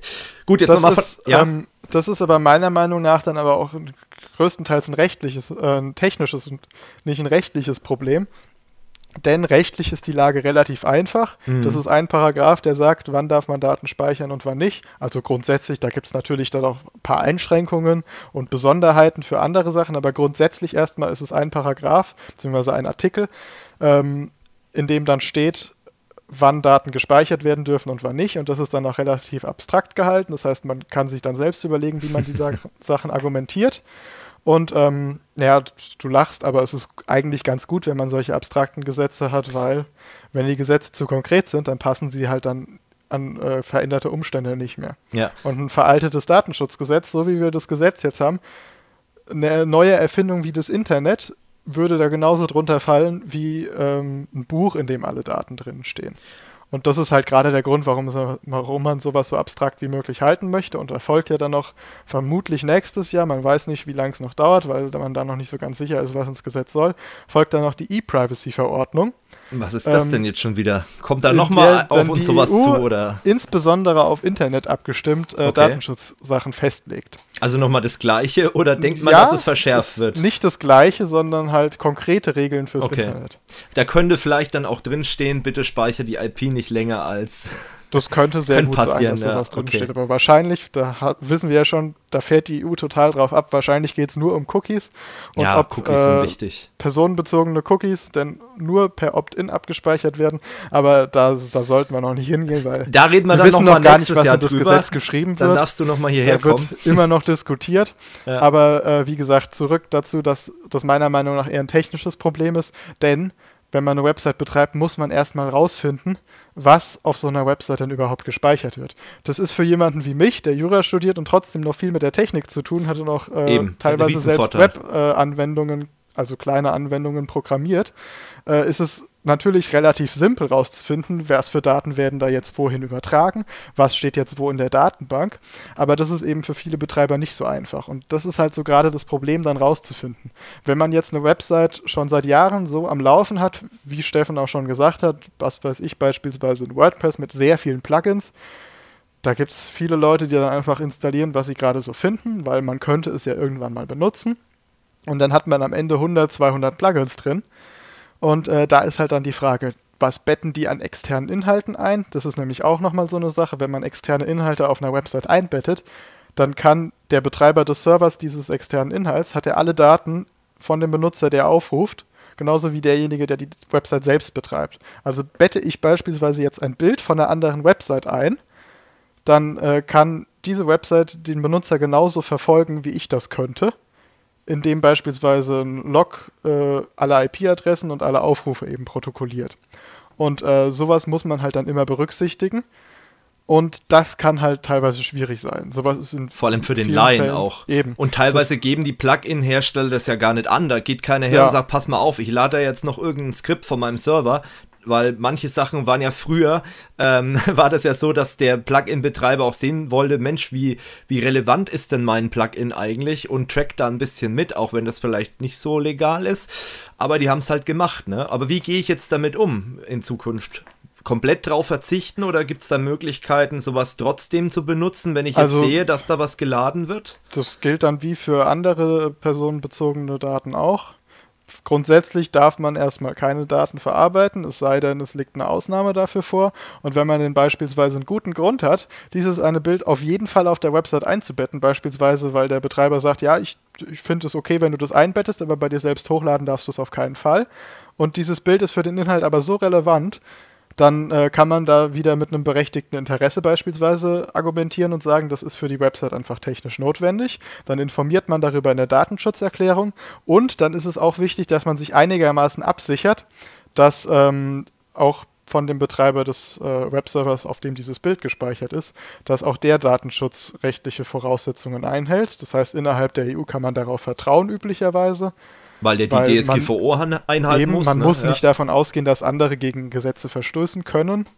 Darauf basiert so eine Rechtsordnung insgesamt. Aber wenn es halt dann außerhalb der EU geht, da wird es dann schwierig. Und wenn man jetzt beispielsweise Daten von einem Server aus den USA einbettet, dann sollte man unter anderem beispielsweise darauf achten, dass die Unternehmen Privacy Shield zertifiziert sind. Das ist ein Abkommen zwischen der Europäischen Union und äh, der, den USA. Und äh, das regelt eben bestimmte Datenschutzgrundsätze und diese Unternehmen können sich dann zertifizieren, um zu beweisen, sie ähm, arbeiten nach Datenschutzgrundsätzen, die mit dem EU-Recht vergleichbar sind. Und wie finde ich das- das, raus, dass ob so ein das, äh, Plugin-Hersteller so- mit drin ist? Äh, rauszufinden, theoretisch relativ einfach. Es gibt eine Website, die wird von, den, von der amerikanischen Regierung betrieben, die heißt privacyshield.gov, also G-O-V. Verlinken äh, wir auch nochmal. Government. Und ähm, da findet man eine Liste mit allen Unternehmen, die da drin sind. Da gibt es dann auch eine Suche und wenn man dann beispielsweise nach Microsoft, Google oder Amazon sucht, dann findet man auch ganz schnell raus, dass diese Unternehmen beispielsweise drin sind. Aber nochmal, um es klarzustellen, es geht jetzt nicht um den Serverstandort, sondern es geht um das Unternehmen, das den Server betreibt. Also wenn ich Das jetzt ist, zum Beispiel... ähm, ähm, Das kommt drauf ja. an. Also wenn jetzt, Okay. wenn jetzt äh, beispielsweise eine Tochtergesellschaft von einem Unternehmen, was ja meistens der Fall ist, wenn man in einem anderen Land tätig ist, nehmen wir jetzt beispielsweise an, Microsoft hat eine deutsche GmbH und äh, die betreibt ein Rechenzentrum, dann müssen die sich so oder so an die DSGVO halten, wegen dem Standort. Es gilt bei der DSGVO gilt das Standortprinzip, das heißt, wenn ein Unternehmen in der EU ist, dann muss es sich daran halten. Ich sag mal Und so, jetzt das ein Prinzip, anderes- wenn Daten von europäischen Ja. Bürgern, also Bürgern der Europäischen Union verarbeitet werden, dann muss sich ein Unternehmen dran halten, egal wo es sitzt. Wie das dann äh, tatsächlich durchgesetzt wird, ist eine andere Frage. Aber ähm, ja, ich, in dem Fall, in dem Fall, also wenn es tatsächlich ein europäisches Unternehmen wäre, müsste man sich meiner Meinung nach nicht drum kümmern, ob die äh, Muttergesellschaft äh, zertifiziert ist, sondern kann meiner Meinung nach dann auch darauf vertrauen, dass da die DSGVO eingehalten wird. Ich habe jetzt eher so an was anderes gedacht. Zum Beispiel, ich habe jetzt einen Plugin-Hersteller, der jetzt seinen Hoster in Indien hat, zum Beispiel. Er sitzt in, in den USA und der Server, auf dem das Skript geladen wird oder das Bild meinetwegen auch, liegt in Indien auf irgendeinem Hoster. Abgesehen davon, dass das Blödsinn ist, sowas einzusetzen, ne, da reden wir jetzt mal nicht drüber. Aber wie wäre das dann rechtlich? Oder das äh, kann ich nicht sagen. Also okay. ich schätze mal, dass dann mit dem konkreten Standort in Indien Absprachen getroffen werden müssten. Dafür um dieses Privacy Shield überhaupt zu bekommen, wahrscheinlich. Nee, Privacy Shield gibt es in dem Fall nicht, weil die Daten ja nicht in den USA, sondern in Indien sind. Okay, also. Da müsste es hm. dann entweder eigene Abkommen geben, die gibt es in dem Fall, glaube ich, nicht. Also mir ist kein Datenschutzabkommen zwischen EU und Indien bekannt. Allerdings gibt es sehr wohl Bestrebungen der EU, sowas zu erweitern, insbesondere eben auch wieder darum, um die DSGVO in anderen Staaten durchsetzen zu können. Hm. Also da würde dann beispielsweise ja. die EU anderen Staaten irgendwelche ähm, irgendwelche Versprechen machen, was weiß ich was, Entwicklungshilfe oder sowas, irgendwas in die Richtung. Okay. Man kennt ja diese ganzen Abkommen ja, oder Freihandel klar. oder sowas. Und äh, dann kriegt man eben das Recht, Daten von Europäern zu verarbeiten. Das ist natürlich auch ein wirtschaftlicher Vorteil, hat aber dann gleichzeitig auch die Pflicht, sich dann dementsprechend an die Datenschutzvorschriften zu halten. Und das ist halt auch der Grund, warum die ganzen großen amerikanischen Tech-Unternehmen auch genau das machen, weil sie genau wissen, so können sie dann auch ohne Probleme in die Europäische Union ver vermarkten, ohne dann jetzt jedem Kunden nochmal genau erklären zu müssen, wir halten uns ans äh, europäische Datenschutzrecht, ihr müsst das jetzt auch noch tausendmal nachprüfen, wir schließen da ganz viele Verträge ab, braucht man dann in dem Fall nicht unbedingt, sondern man kann dann darauf vertrauen, die haben dieses Zertifikat, die halten sich auch daran. Ja, okay, jetzt habe ich, ähm, jetzt haben wir das nochmal sehr ausführlich erklärt mit den Plugins, mit externen Inhalten. Vielleicht sollte man noch sagen, das ist wurscht wahrscheinlich, ob man jetzt ein Bild einbettet oder vielleicht sogar ein komplettes Video, da muss man immer eigentlich, oder ein Skript, das, das ist das gleiche kann, Grün eigentlich. Es kann oder? gefährlicher sein, denn soweit, so. ich, soweit ich das in Erinnerung, in Erinnerung habe, jetzt aus, vom technischen Aspekt, ja. wobei da bin ich mir auch nicht ganz sicher, es dürfte nicht möglich sein, mit einem Bildinhalt andere Inhalte mit abzuspeichern. Allerdings, okay, wenn man ein ja. Skript einbettet oder ja. ein iFrame, dann gibt es sehr wohl die Möglichkeit, per JavaScript beispielsweise Natürlich, noch ja. Zugriff auf ganz andere Inhalte zu erlangen. Und gerade mit JavaScript und Flash-Cookies oder sowas beispielsweise dann auch Benutzer über Webseiten hinweg zu tracken. Genau, und das ist ja zum Beispiel bei YouTube-Videos halt technisch möglich. Bereich oder bei irgendwelchen Sachen, die von einem Player extern geladen werden. Das ist da natürlich technisch möglich und da muss man halt auch drauf achten. Bei YouTube zum Beispiel gibt es ja diese No-Cookie-Geschichte, dass man die Videos genau. so einbettet. Das ist eine Möglichkeit, wie man auch weiterhin. Das ist bei, bei YouTube nennt sich das erweiterter Datenschutzmodus. Ja. Den findet man dann im Einbettungscode. Der ändert dann die, äh, die URL von youtube.com auf youtube-nocookie.com. Und da behauptet YouTube, das kann man natürlich auch nicht nachprüfen, dass dann erst dann Daten erhoben werden, wenn man das Video auch abspielt. Genau. Und äh, der Grund, warum man das dann als Betreiber machen muss, ist, man muss sich natürlich so viel wie möglich um Datenschutz kümmern und weil YouTube das anbietet, muss man es dann halt auch entsprechend nutzen. Genau. Weil man kann kaum argumentieren, dass man sagt, ich brauche das, aber auf jeden Fall ohne diesen erweiterten Datenschutzmodus. Da geht es dann wieder zurück zum berechtigten Interesse. Und äh, wie gesagt, in dem Fall ist es dann kaum möglich zu argumentieren, ja, wir verzichten darauf, obwohl es ohne Probleme, ohne großen technischen Aufwand problemlos möglich wäre, eben diesen erweiterten Datenschutzmodus zu benutzen. Das nur so als ein Beispiel. Genau, aber man aber, muss es halt erstmal wissen, weil YouTube erlaubt ja auch weiterhin das Einbetten ohne genau. diesen ähm, normal, äh, ohne diesen Datenschutzmodus, sag ich mal. Also wir haben es ja schon länger umgesetzt äh, mit der Migration auf die neue Seite, aber ja, nicht jeder macht das natürlich oder hat es gemacht bisher. Das, das kommt halt auch immer auf die eingesetzte Software an. Also die Software, die wir für unsere Website einsetzen, die hat es inzwischen als Standard. Aber insbesondere dann, wenn es halt nicht so komfortabel ist wie bei uns, da postet man den YouTube-Link in den Artikel, dann wird es direkt eingebettet genau, und den Rest kümmert sich die Software, das wird alles im Hintergrund konfiguriert. Aber wenn man beispielsweise eben in bestimmter, äh, in bestimmter Software den Code direkt noch einbetten muss, also den iFrame-Code, den HTML-Code, ja direkt in den Artikel reinposten muss, dann muss man natürlich sich selbst um alles kümmern. Und da kann es dann halt auch technisch schwieriger sein, wenn man jetzt schon 1000 Artikel hat, die dann auch entsprechend anzupassen. Und ohne sowas dann automatisch über die Datenbank machen zu lassen, wird es halt dann schwierig und da kommt man dann halt auch wieder zum, zu den technischen Möglichkeiten, die man denn dann braucht. Genau, also wenn ich jetzt irgendwie jemand bin, der halt wirklich technisch, technisch nicht so bewandert bin und betreibe ein Riesenforum, wo halt, sagen wir mal, sehr viele Leute was posten können und auch vielleicht Sachen einbetten sogar, dann kann das echt ein Problem werden und dann sollte man sich vielleicht auch Hilfe holen, dass dann jemand mal über die Datenbank guckt. Da kann man nämlich relativ schnell dann sehen, wenn man weiß, wonach man sucht, ähm, was alles eingebettet ist, denn extern. Und dann muss man halt Maßnahmen ergreifen, unter Umständen halt auch Content wirklich von der Seite löschen und ähm, ja, man staunt manchmal nicht schlecht, was so alles eingebunden ist. Also ich sage mal so, das fängt halt beim Video an, geht über Bilder. Es gab ja auch mal eine Zeit lang, da haben die äh, Websites äh, von Flickr Bilder eingebunden, um einfach Speicherplatz auf dem Web Webspace zu sparen oder so. Ähm, und bei Videos geht es halt dann weiter oder auch bei Podcasts. Also wenn ich irgendeinen Podcast-Hoster benutze und habe den Player auf der Website eingebunden, da muss ich mich natürlich auch ein bisschen umschauen.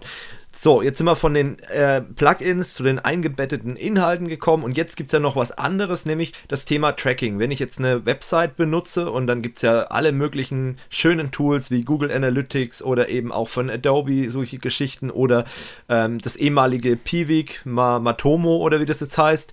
Ähm, wenn ich sowas einsetze, da muss ich ja eigentlich auch mich ein bisschen mit dem Datenschutz beschäftigen, weil das ist ja eigentlich auch sehr kritisch. Das ist ja, das sehe ich ja mehr als über ein IP-Log-File, wo ich einfach nur sehe, die IP so und so hat sich verbunden, sondern ich kann ja wirklich im Detail sehen, wie lange hält sich jemand auf der Website auf und äh, was macht er denn genau auf der Website und vor allem, war er schon mal auf meiner Seite? Äh, was muss ich denn da beachten? Das ist äh, der schwierigste Punkt von allen, weil ja. das ist wahrscheinlich somit der Grund, warum diese Datenschutzgrundverordnung und die E-Privacy, die kommende E-Privacy-Verordnung überhaupt in der Form erlassen werden, dass äh, das eben gerade die kritischen Bereiche sind. Denn da geht es dann nicht mehr nur darum, dem Nutzer die Website so gut wie möglich darzustellen, beispielsweise mit tollen Bildern, die eben eingebettet sind oder nur um technisch absolut notwendige Funktionen, wie eben beispielsweise die Verarbeitung der IP-Adresse bei der Anzeige der Website einzubetten, sondern da geht es dann rein darum, dass, dem, dass der Webseitenbetreiber einen Wett, äh, wettbewerbtechnischen äh, Vorteil hat, eben indem er analysiert, was passiert auf der Seite, was muss ich verbessern, was machen meine Benutzer gerne. Und gerade da kann es dann halt sehr schnell äh, kritisch werden. Es ist mit den meisten Trackern inzwischen, soweit ich das weiß, also beispielsweise Google Analytics ist, glaube ich, somit der beliebteste Tracker, wird von Google betrieben und bietet schon seit sehr langer Zeit die Möglichkeit, die IP-Adresse zu anonymisieren. Das gleiche geht bei äh, Matomo, was früher Piwik hieß. Ja. Und ähm, da gibt es auch die Möglichkeit, die IP-Adresse direkt zu anonymisieren. Das heißt, die wird erhoben. Das ist dann meistens ein JavaScript. Äh, Skript, was eben auf der Website eingebettet wird und die Daten dann an diese Tracking-Software überträgt. Da ist es dann auch ähm, für, für, die, äh, für die Datenübertragung egal, ob das auf dem gleichen Server liegt oder ganz woanders. Deswegen mhm. eben Google Analytics, da wird es zu einem komplett anderen Unternehmen übertragen. Bei Piwik oder Matomo. Da betreibt man das in der Regel selbst. Man kann es aber auch in der Cloud Vorteil hosten immerhin lassen. hat, aber man kann sich das natürlich ja. auch hosten lassen. Machen nur die wenigsten, weil es bringt eben nichts, man kann es ja auch selbst. Macht allerdings rechtlich sehr wohl einen Unterschied, denn man muss sich eben darum kümmern, dass ähm, wenn andere Unternehmen die Daten in deinem Namen verarbeiten, eben beispielsweise Google mit Analytics verarbeitet die Daten nicht für sich selbst, die interessiert es nicht, wer, äh, wen, äh, wer eine Seite aufruft, sondern es interessiert den Betreiber dann äh, verarbeitet Google in dessen Auftrag Daten und in dem Fall muss man dann für diese Auftragsverarbeitung einen Auftragsverarbeitungsvertrag mit dem Unternehmen abschließen. Aber musste ich das nicht schon vor der DSGVO? Das musste man theoretisch eigentlich auch schon vorher, aber da wieder das gleiche Problem. Dadurch, dass halt sich vorher kaum jemand für Datenschutz interessiert hat und auch die Behörden wenig gegen Verstöße getan haben, ja hat man sich nicht besonders drum gekümmert. Aber das muss ich vielleicht zur Erklärung noch oder zur Vervollständigung noch, vielleicht wolltest du es auch noch sagen, mit jedem Hoster auch machen, weil der verarbeitet ja, ja auch in meinem Auftrag genau, diese Daten. Ist, das sind nicht nur Analyse-Tools, genau. sondern das, das kann alles Mögliche sein.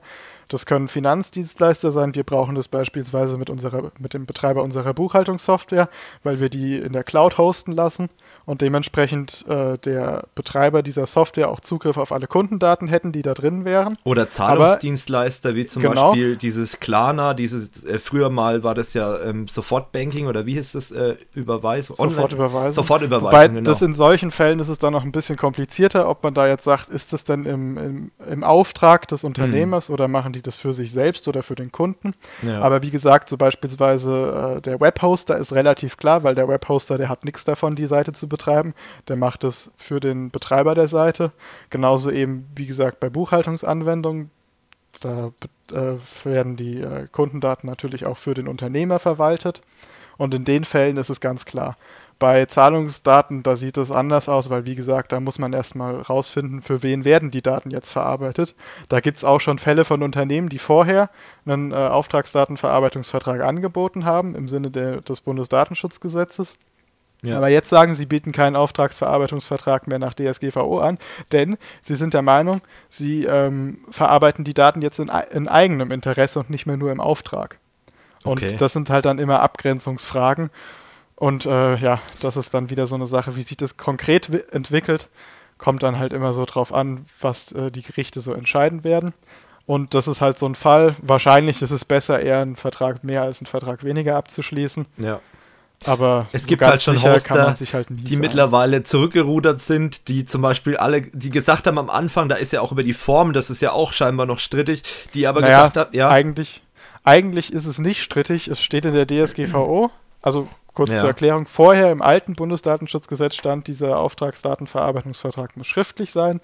Jetzt in der DSGVO steht der Auftragsverarbeitungsvertrag. Auch ganz wichtig, das Wort Daten ist aus dem Vertrag jetzt raus. Der heißt jetzt nur noch Auftragsverarbeitungsvertrag. Ganz wichtig natürlich. Ähm, ganz wichtig. Äh, da steht dann, er kann schriftlich sein oder elektronisch. Ja. Das steht jetzt inzwischen auch in der neuen Fassung vom Bundesdatenschutzgesetz auch. Also der kann elektronisch abgeschlossen werden. Da gibt es dann Hoster, die hatten dann in der Vergangenheit darauf bestanden, das muss schriftlich genau. sein. Da wollte ich jetzt auch bis vor kurzem gemacht, aber jetzt mit, äh, der, dem, mit der Wirksamkeit der DSGVO ist es definitiv eindeutig, es kann elektronisch sein. Und ähm, was elektronisch ist, ist die andere Frage, ob E-Mail mit PDF reicht, ob man, äh, ob ein Fax theoretisch auch als elektronisch gilt. Wer faxt denn noch wer heutzutage? Weiß, wer weiß, also da wäre ich jetzt auch nicht sicher, ob das elektronisch ja, ist. Ja. Ein Online-Formular oder sowas, das ist natürlich das komfortableste. Da muss man dann auch nicht mal mehr unterschreiben oder irgendwelche Adressdaten Machen eintragen. die ganz die großen der, übrigens. Die hat ja der Hoster schon, da klickt man dann nur noch einen Haken oder einen Button oder sowas und dann passt es. Und äh, das sind halt dann so die Geschichten.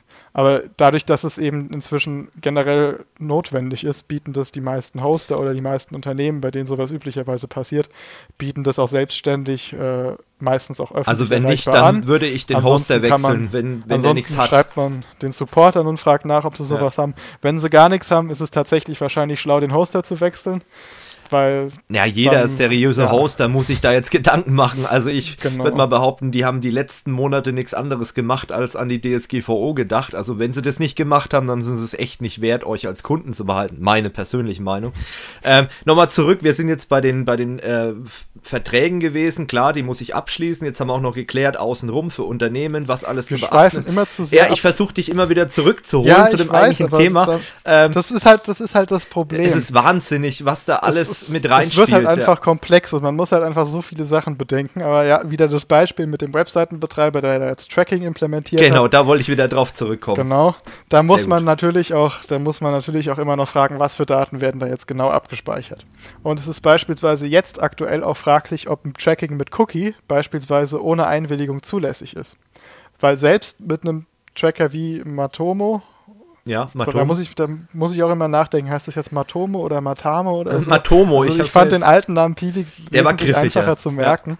Ja. Ähm, da ist es beispielsweise selbst, wenn man selbst hostet ohne IP-Adressen, kann es sehr gut sein, dass äh, das äh, Tracking mit Cookies nicht zulässig sein könnte. Wir beispielsweise haben jetzt auch vorsorglich auf unseren Seiten das Tracking mit Cookies ausgeschaltet ich bin persönlich der Meinung, für mich ist es relativ wenig relevant, ob ein Nutzer wiederkehrend ist oder nicht. Das sieht man dann meistens dadurch, dass wir eben Webseiten mit äh, Community und dementsprechend auch Registrierungen betreiben, schon daran, wer gerade online ist. Ja, eben. Ob äh, die Benutzer eben die gleichen sind oder nicht. Aber das kommt natürlich auf die Seite selbst an. Wir sind nicht und, die Zielgruppe ähm, für sowas. Also im Online-Shop-Bereich genau. ist sowas eher interessanter, sag ich mal, aber für Vor uns eher weniger. Wenn man auch ohne Registrierung einkaufen kann. Ja und dann dementsprechend äh, die Adressdaten, die die vertraglichen Adressdaten, dann halt auch nicht für Verfolgung genutzt werden sollten. Hm. Und ähm, da, da kommt es dann halt immer auf solche Sachen an. Aber das sind halt dann immer Detailfragen und gerade je komplexer die diese Details werden, desto schwieriger ist es, konkrete Antworten zu finden, dadurch, dass es halt einfach noch keine konkreten Urteile gibt, weil dieses Gesetz halt einfach noch so aktuell ist und weil halt auch die Gefahr besteht, dass im schlimmsten Fall in jedem Land fünf verschiedene Gerichtsurteile fünf verschiedene Meinungen haben. Oder da gibt es ja auch dieses, dieses schöne Sprichwort, zwei Juristen, drei Meinungen. Und so ist es halt dann auch eben mit Richtern. Ja. Es ist halt die Frage, wie lange es dauert, bis wir da höchstrichterliche, am besten beim, äh, Urteile vom Europäischen Gerichtshof haben, die dann eben auch einheitlich sagen, was ist in Ordnung, was ist nicht in Ordnung. Aber bis das halt der Fall ist, geht es dann halt immer um konkrete Sachen. Aber ich persönlich mache mir da jetzt auch nicht große Gedanken, dass sich da jemand auf meine Website stürzen würde und da jetzt jeden kleinstmöglichen Verstoß raussucht und sagt, das, das könnte falsch sein, das könnte ja. falsch sein, dann direkt dagegen vorgeht oder klagen möchte. Das ist nicht besonders realistisch, dass das passieren würde. Deswegen meiner Meinung nach sollte man sich da auch jetzt nicht so wahnsinnig viel Panik machen. Genau, das klingt vielleicht am Anfang alles sehr kompliziert, aber bei manchen Sachen, zum Beispiel jetzt nehmen wir mal die Tracking-Software Matomo oder so, wenn man sich das mal durchliest, was die einem empfiehlt, die haben sich natürlich auch an die DSGVO angepasst oder auch bei Google Analytics, die ver äh, verraten schon sehr viel, die sagen schon, was du machen natürlich. musst. Natürlich, auch aus genau. eigenem Interesse, weil die wollen ja weiter das Markt für bleiben. Werbung für Google, wenn dann irgendwann ja. mal ein Gericht sagt, ihr dürft Google Analytics nicht einsetzen, das ist nicht datenschutzkonform. Ja. Das klingt natürlich dann nicht gut für Google. Richtig, also das ist ja ein riesen Und dementsprechend Geschäftsbereich. Bietet das, bietet das Google auch ohne Probleme an, dass man, wie gesagt, die IP-Adressen anonymisiert. Wie das mit Cookies aussieht bei Google, weiß ich nicht genau. Kann man jetzt meine, nicht aus eigener Erfahrung sagen, weil wir meine, benutzen Analytics technisch nicht. möglich. Ja. ja, eben, wir benutzen Analytics schon allein aus dem Grund nicht, weil wir es bevorzugen, eben keine Daten an andere Unternehmen zu verschicken. Ja. Auch wenn man sich da an Datenschutz halten würde. Ähm, es ist halt einfach. Man hat immer ein gesagt, schlechtes dieser, Gefühl, gerade bei Google. Also dieser grundsätzliche Grundsatz der Datensparsamkeit. Wenn man es nicht braucht, sollte man es im besten Fall auch nicht machen. Und wir betreiben eben Matomo, selbst gehostet und äh, haben dann eben auch selbst genau Zugriff darauf, was für Daten speichern wir. Aber bei Google Analytics, ich weiß, dass es auf jeden Fall funktioniert, dass man sich einen Opt-out einbauen kann. Das heißt, man postet dann in seine Datenschutzerklärung einen Link und wenn man da drauf drückt, dann ähm, wird man von Google Analytics nicht mehr auf dieser Website verfolgt. Und ähm, ähnliches gibt es dann beispielsweise auch bei Matomo. Da baut man sich dann ein iFrame ein. Das würde, dann mal, würde man dann auch in die Datenschutzerklärung einbauen, dass man eben diesen Opt-out hat. Anders sieht es dann, wie gesagt, aus, wenn man ein Opt-in braucht. Das ist noch nicht so ganz klar, ob man das braucht. Vor allem dann, wenn man mit Cookies trackt oder nicht. Mhm. Und das sind so Fragen, die werden sich mit der Zeit klären. Denke ich auch. Und ich glaube auch, oder ich weiß es eigentlich schon, dass Google natürlich auch die Leute informiert. Und wenn jemand von Matomo, ehemaliges Piwik, den äh, Newsletter abonniert hat, den hat man meistens abonniert, wenn man ähm, sein, äh, seine E-Mail-Adresse angegeben hat als Administrator. Zumindest war das so. Man musste jetzt natürlich bestätigen. Wahrscheinlich muss man jetzt genau. nochmal einwilligen. Genau. Wenn man das gemacht hat, dann werden die einen auch informieren und die haben natürlich auch ein Interesse daran, dass ihr Tracking-System weiterhin benutzt wird. Gut, jetzt haben wir, um die ganze Sache mal komplett abzurunden, jetzt waren wir bei Tracking, wir haben eingebettete Inhalte, Plugins, äh, dann geht es eigentlich noch weiter mit der äh, Datenschutzerklärung. Wenn ich jetzt ein Betreiber bin von, was weiß ich, keine Ahnung, superpferde24forum.de und... Pass auf, jetzt gibt's das. Ja, ich weiß, ich weiß es nicht. Ähm, und habe da irgendwie so eine, so eine Hobby-Pferde-Website, ein Forum. Ähm, wo bekomme ich so ein Ding her? Ich kann ja wohl schlecht zu einem Anwalt gehen, kann ich schon, wenn ich genügend Geld habe, aber ich will es nicht. Äh, Gibt es da irgendwie eine Möglichkeit? Ich kenne es noch von früher. Äh, ich spiele jetzt mal, jetzt mal Anwalt des Zuschauers. Ich kenne es von früher, da gab es irgendwelche Generatoren. Gibt es die jetzt auch bei der DSGVO ja. weiterhin? Ganz kurz, es gibt jetzt immer noch Generatoren, also die meisten Anbieter, die solche Generatoren in der Vergangenheit haben, haben die jetzt auch noch. Das Problem bei solchen Generatoren ist halt immer anders, als wenn man zum Anwalt geht, da haftet keiner für. Hm. Ich habe das jetzt beispielsweise auch heute erst gemerkt in der Datenschutzerklärung, die uns der Generator ausgespuckt hat, für den wir bezahlt haben. Also wir haben da sogar ein bisschen Geld reingesteckt. Da waren leider auch einige Fehlerchen drin. Oha. Das sind dann meistens Kleinigkeiten. Da war dann einmal äh, ein falscher Buchstabe von einem Paragraphen angegeben. Das findet der In einem anderen Fall hat eine Erklärung, die mir persönlich nicht so ganz gepasst hat. Da habe ich dann auch lieber noch mal ein bisschen dran rumgeschrieben. Da geht es dann, wie gesagt, wieder eher darum, wie argumentiert man persönlich, was hält man für vertretbar. Und ähm, wie gesagt, es gibt auch viele kostenlose Generatoren, es gibt kostenpflichtige Generatoren, es gibt auch Mustertexte. Ich habe da neulich einen gesehen, ich glaube, der war sogar von der Universität. Äh, die hatte dann einen Mustertext veröffentlicht, entsprechend der DSGVO. Den müsste man sich halt dann entsprechend anpassen, zusammenkopieren, was man halt braucht.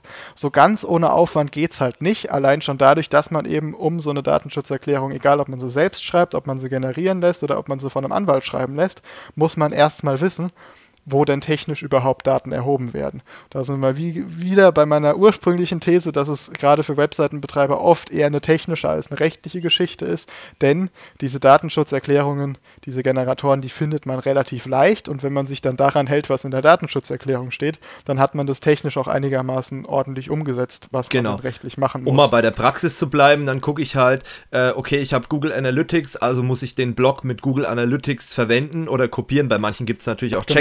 Checkboxen, wo und ich dann, steht dann Checkbox reinnehmen muss. Genau, und in, ja. in diesem Blog steht dann auch drin, wir haben dann, also das steht nicht, steht natürlich nicht immer drin, aber beispielsweise in manchen Generatoren steht dann auch drin, wir haben die IP-Adressanonymisierung aktiviert, das heißt, mhm. IP-Adressen werden nicht übertragen und dann weiß man schon, aha, okay, stimmt, da muss ich mich drum kümmern. Dann steht in manchen auch drin, man hat einen Auftragsverarbeitungsvertrag mit dem Unternehmen abgeschlossen. Das ist auch sowas, das muss eigentlich theoretisch nicht rein. Ähm, aber es kann natürlich auch eigentlich nicht schaden. Ja. Und wenn sowas dann drin steht, dann weiß man natürlich auch direkt als Betreiber der Seite, okay, das steht in meiner Datenschutzerklärung. Das hat der Anwalt, der diesen Generator, diesen, diesen Generator geschrieben hat, hat es äh, wahrscheinlich aus gutem Grund reingeschrieben, also sollte ich das auch so mhm. machen. Und das sind so die Sachen, an die man sich hält. Und wenn man dann so die üblichen Generatoren durchschaut und dann irgendwas findet, was man selbst benutzt, ähm, also, beziehungsweise irgendwas nicht findet, was man selbst benutzt, dann sollte man sich schon Gedanken machen, ob man es denn unbedingt braucht. Ich wollte es gerade sagen. Je ja. exotischer es wird, desto höher ist halt auch die Chance, damit was falsch zu machen. Vor allem selbst wenn ich, ähm, sag ich mal, jetzt Ambition hätte, das trotzdem einzubinden. Ich weiß ja gar nicht, worauf kommt es da an bei diesem Produkt. Ich meine, für Google Analytics und so weiter gibt es ja immer vorgefertigte Texte von Juristen, die haben sich da Gedanken gemacht. Im, äh, Teilweise auch von den Anbietern genau. selbst. Ich weiß nicht, ob Google sowas anbietet, aber die haben natürlich auch ihre eigene genau. Datenschutzerklärung, auf die verweist man dann ja auch nochmal. Genau, aber bei so kleinen Sachen, wenn es da nichts gibt, das ist halt auch so ein bisschen Kritikpunkt, sag ich mal, dass halt größere Anbieter noch größer gemacht werden dadurch, äh, dass vielleicht Leute Leute sagen, ich wandere da ab. Das ist halt so ein bisschen, das hat so ein Geschmäckle, klar, das darf man jetzt nicht überdramatisieren, aber zum Beispiel, um jetzt nochmal bei einer Hobby-Bloggerin oder bei einem Blogger zu bleiben, der könnte natürlich sagen, okay,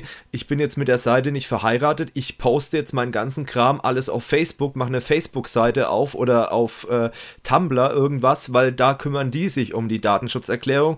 Wäre natürlich ein gangbarer Weg, ganz klare Sache. Ist natürlich schade, weil diese Dienste halt dann davon profitieren und dieses unabhängige, ich habe eine eigene Seite, fällt dann weg. Man muss aber auch dazu sagen, und ihr merkt es vielleicht jetzt auch mittlerweile, dadurch, dass Felix das ja auch zu Recht ein bisschen relativiert hat, äh, dass man da nicht komplette Seiten schließen muss. Also ich habe es so oft gelesen, unser Forum macht jetzt dicht, unsere Website macht jetzt dicht wegen der DSGVO, der Aufwand ist zu groß, wir können das nicht stemmen. Und dann denke ich mir, so, Mensch, was habt ihr in der Vergangenheit für eine Seite gehabt? Also die muss ja wirklich katastrophal gewesen sein oder ihr übertreibt einfach. Und die meisten, die beschäftigen sich nur sehr rudimentär damit, wenn überhaupt damit und haben dann gleich eine riesen Panik und wenn man sich damit beschäftigt, merkt man dann, oh, es ist ja doch machbar und man muss halt ein paar Stunden investieren. Bei einem Handwerksbetrieb zum Beispiel ist halt blöd oder bei einem Betrieb allgemein, weil ähm, ja, Zeit kostet immer Geld. Das ist halt ganz normal. Wenn ich da jetzt zwei Mitarbeiter hinsetze und sage, so, ihr kümmert euch jetzt mal, dann muss ich die natürlich auch bezahlen. In der Zeit könnten die Sachen machen, mit denen ich dann auch Geld verdiene. Auf der anderen Seite muss man es halt auch mal so sehen, wenn ich jetzt zum Beispiel auch die Sachen für IT-Sicherheit beachte, abgesehen jetzt mal von den Strafen, die drohen, spare ich vielleicht hinten raus wieder Geld, weil ich dann halt keine IT-Sicherheitsvorfälle habe oder äh, keine Probleme mit irgendwelchen Viren oder so, weil ich mir halt auch Gedanken gemacht habe um das Thema hat vielleicht auch so seine Vorteile. Oder was viele auch immer unterschätzen, ist einfach die Reputation. Wenn ich einmal mit sowas in den Medien war, weil es halt ein Riesenproblem gab, ein riesen Datenskandal, dann ist so ein kleines Unternehmen, wir reden jetzt nicht von Facebook oder so, die sind ja, sei mal, un unkaputtbar aktuell. Die leben von ihrem die, Skandal. Die leben von dem Skandal, aber für ein kleines Unternehmen, den kann es dann echt mal an den Kragen gehen. Und deswegen sage ich mal, finde ich die DSGVO gar nicht mal so schlecht, um das mal abzuschließen. Gut, wir haben jetzt die Datenschutzerklärung gehabt, Generatoren. Wir verlinken euch vielleicht auch mal ein bisschen was. Ähm, Habe ich noch irgendwas vergessen, Felix, bei einer Website, bei einem WordPress? Oder sind wir jetzt eigentlich schon ähm, komplett durch? Ich glaube größtenteils nicht. Was man noch, ähm, was man vielleicht noch erwähnen sollte, wir hatten es glaube ich nur ganz kurz damit, gibt natürlich auch nicht nur externe Daten, sondern auch Daten, die man intern abspeichert. Ja. Das hatten wir ja beispielsweise schon mit der IP-Adresse, die man mit einem Kommentar zusammen abspeichert. Natürlich muss man auch darüber einigermaßen den Überblick haben. Und das das ist auch wichtig und das ist meiner Meinung nach mit einer der Sachen, die man am ehesten für kleine Unternehmen oder Privatpersonen oder Vereine hätte ausschließen können. Es gibt eben auch diese ganzen Auskunft- und Löschpflichten. Oh ja. Und ähm, da wird es dann teilweise schwieriger, beziehungsweise nicht nur Auskunft und Löschpflichten, auch Dokumentationspflichten. Das heißt, man muss ein Verarbeitungsverzeichnis führen, wo man personenbezogene Daten speichert, wer sich, wer dafür zuständig ist, wie man diese absichert. Und das muss jeder Betreiber von der Website machen. Das muss ja. theoretisch jeder machen. Ja. Da ist natürlich der Aufwand teilweise wesentlich höher als der Nutzen, denn ich persönlich beispielsweise weiß, äh, wo auf meiner Seite personenbezogene Daten gespeichert werden. Das jetzt aber alles nochmal aufzuschreiben, ist ein großer Aufwand für mich. Und ähm, dazu gehören dann, wie gesagt, beispielsweise dann auch Dokumenta äh, neben Dokumentationspflichten auch die Auskunft und die Löschpflichten. Das ist in den meisten Fällen relativ einfach, dadurch, dass inzwischen die meiste Software für Internetseiten auf einem aktuellen Stand solche Funktionen eben auch bietet. Allein aus dem Grund, dadurch, dass die DSGVO eben so ein großes Thema ist. Beispielsweise WordPress hat Funktionen eingebaut, um gezielt personenbezogene Daten, beispielsweise bestimmten, eines bestimmten Benutzers zu löschen oder komplett herunterzuladen, dass man sie dem schicken kann. Da gibt es dann auch noch verschiedene Auskunftsansprüche. Da gibt es einmal den normalen Anspruch, da muss dann beispielsweise auch noch dabei stehen, äh, warum Daten erhoben werden, wie lange sie gespeichert werden. Dann gibt es noch den maschinenlesbaren, äh, aus, die maschinenlesbare Auskunft, wo man sich dann beispielsweise alle personenbezogenen Daten in einem maschinenlesbaren Format äh, muss man erhalten können. Da frage ich mich eigentlich immer noch, warum man sowas, okay. äh, warum es diesen Anspruch überhaupt gibt. Ja, das finde Wahrscheinlich hat man so die Idee, dass man dann beispielsweise alle personenbezogenen Daten von einer Website runterlädt und dann lieber zur Konkurrenz wechselt. Da war es so der das Ansatz aber, zum Beispiel jetzt eher, also zumindest ist es der Ansatz, den mal ein Heise-Jurist äh, rausgelassen hat. Da war der Ansatz eher weniger zum Beispiel bei Social Media, sondern eher, wenn es jetzt um Thema Ärzte geht oder um, um Thema äh, Gesundheitsdaten ja, zum, zum Beispiel, Beispiel, dass man sowas halt aber portieren kann. Ähm, es ist halt beispielsweise bei einem Forum ist es ganz schön sinnlos, weil nur Fall. die personenbezogenen Daten man ist sich relativ einig, dass ein Forenpost beispielsweise üblicherweise kein, keine personenbezogenen Daten sind. Äh, kann allerdings sehr wohl welche enthalten, die dann der, der Benutzer da reingeschrieben hat. Da würde man allerdings wahrscheinlich so argumentieren, die hat der Betreiber nicht erhoben. Ja. Dementsprechend ist er da dann auch nicht direkt zur Auskunft verpflichtet. Das heißt, die meisten gehen davon aus, dass diese Auskunftspflichten solche Posts nicht enthalten müssen. Das heißt, man kriegt auch nicht alle Inhalte, die man jemals geschrieben hat, sondern wenn man das beispielsweise bei mir auf der Seite machen würde, sich diesen maschinenlesbaren äh, diese maschinenlesbaren Daten herunterladen. Da gibt es, wie gesagt, inzwischen auch die meiste Software hat das relativ äh, schnell inzwischen eingebaut. Wenn man veraltete Software eingesetzt, dann, dann hat man sowas nicht, ja. genau, aber dann muss man sich dann, über andere äh, Sachen noch Gedanken machen. Kann sich beispielsweise jeder, jeder Nutzer die Daten runterladen und dann kriegt er kriegt eine JSON-Datei. Da stehen dann so Sachen wie der Benutzername drin, das Registrierungsdatum als Unix Timestamp. Das heißt, der normale Mensch, der erkennt nicht, was das bedeuten soll. Ja. Kurz zur technischen Erklärung, der Unix Timestamp, der funktioniert so, der zählt die Sekunden seit dem 01.01.1970. Kann man natürlich dann sofort zurückrechnen auf einen entsprechenden Zeitraum, aber das muss man halt erstmal machen. Genau. Und das ist halt, das ist halt in dem Fall dann maschinenlesbar. Für den Menschen ist es nicht unbedingt gut lesbar. Aber das wäre halt beispielsweise dann möglich, diese Daten in ein anderes Forum einzubett, äh, einzuimportieren wieder. Ist natürlich die Frage, geht es technisch überhaupt? Das muss ja auch erstmal wieder jemand umsetzen. Und das ist halt dann immer so die Frage, weil maschinenlesbare Formate, da muss man sich auch erstmal einig sein, was zählt denn überhaupt als maschinenlesbares Format? Theoretisch ist ja schon eine Website maschinenlesbar. Ja. Äh, andererseits ist dann halt die Frage, reicht eine einfache Textdatei? Möchte man sie Komma separated haben? Genau, das wäre so der ähm, Klassiker, eine CSV-Datei genau. und die dann genau. separiert. Möchte man ganz komplexe Sachen eben wie JSON oder XML oder am besten gleich einen Datenbankauszug, also als SQL-Datei oder sowas, ja.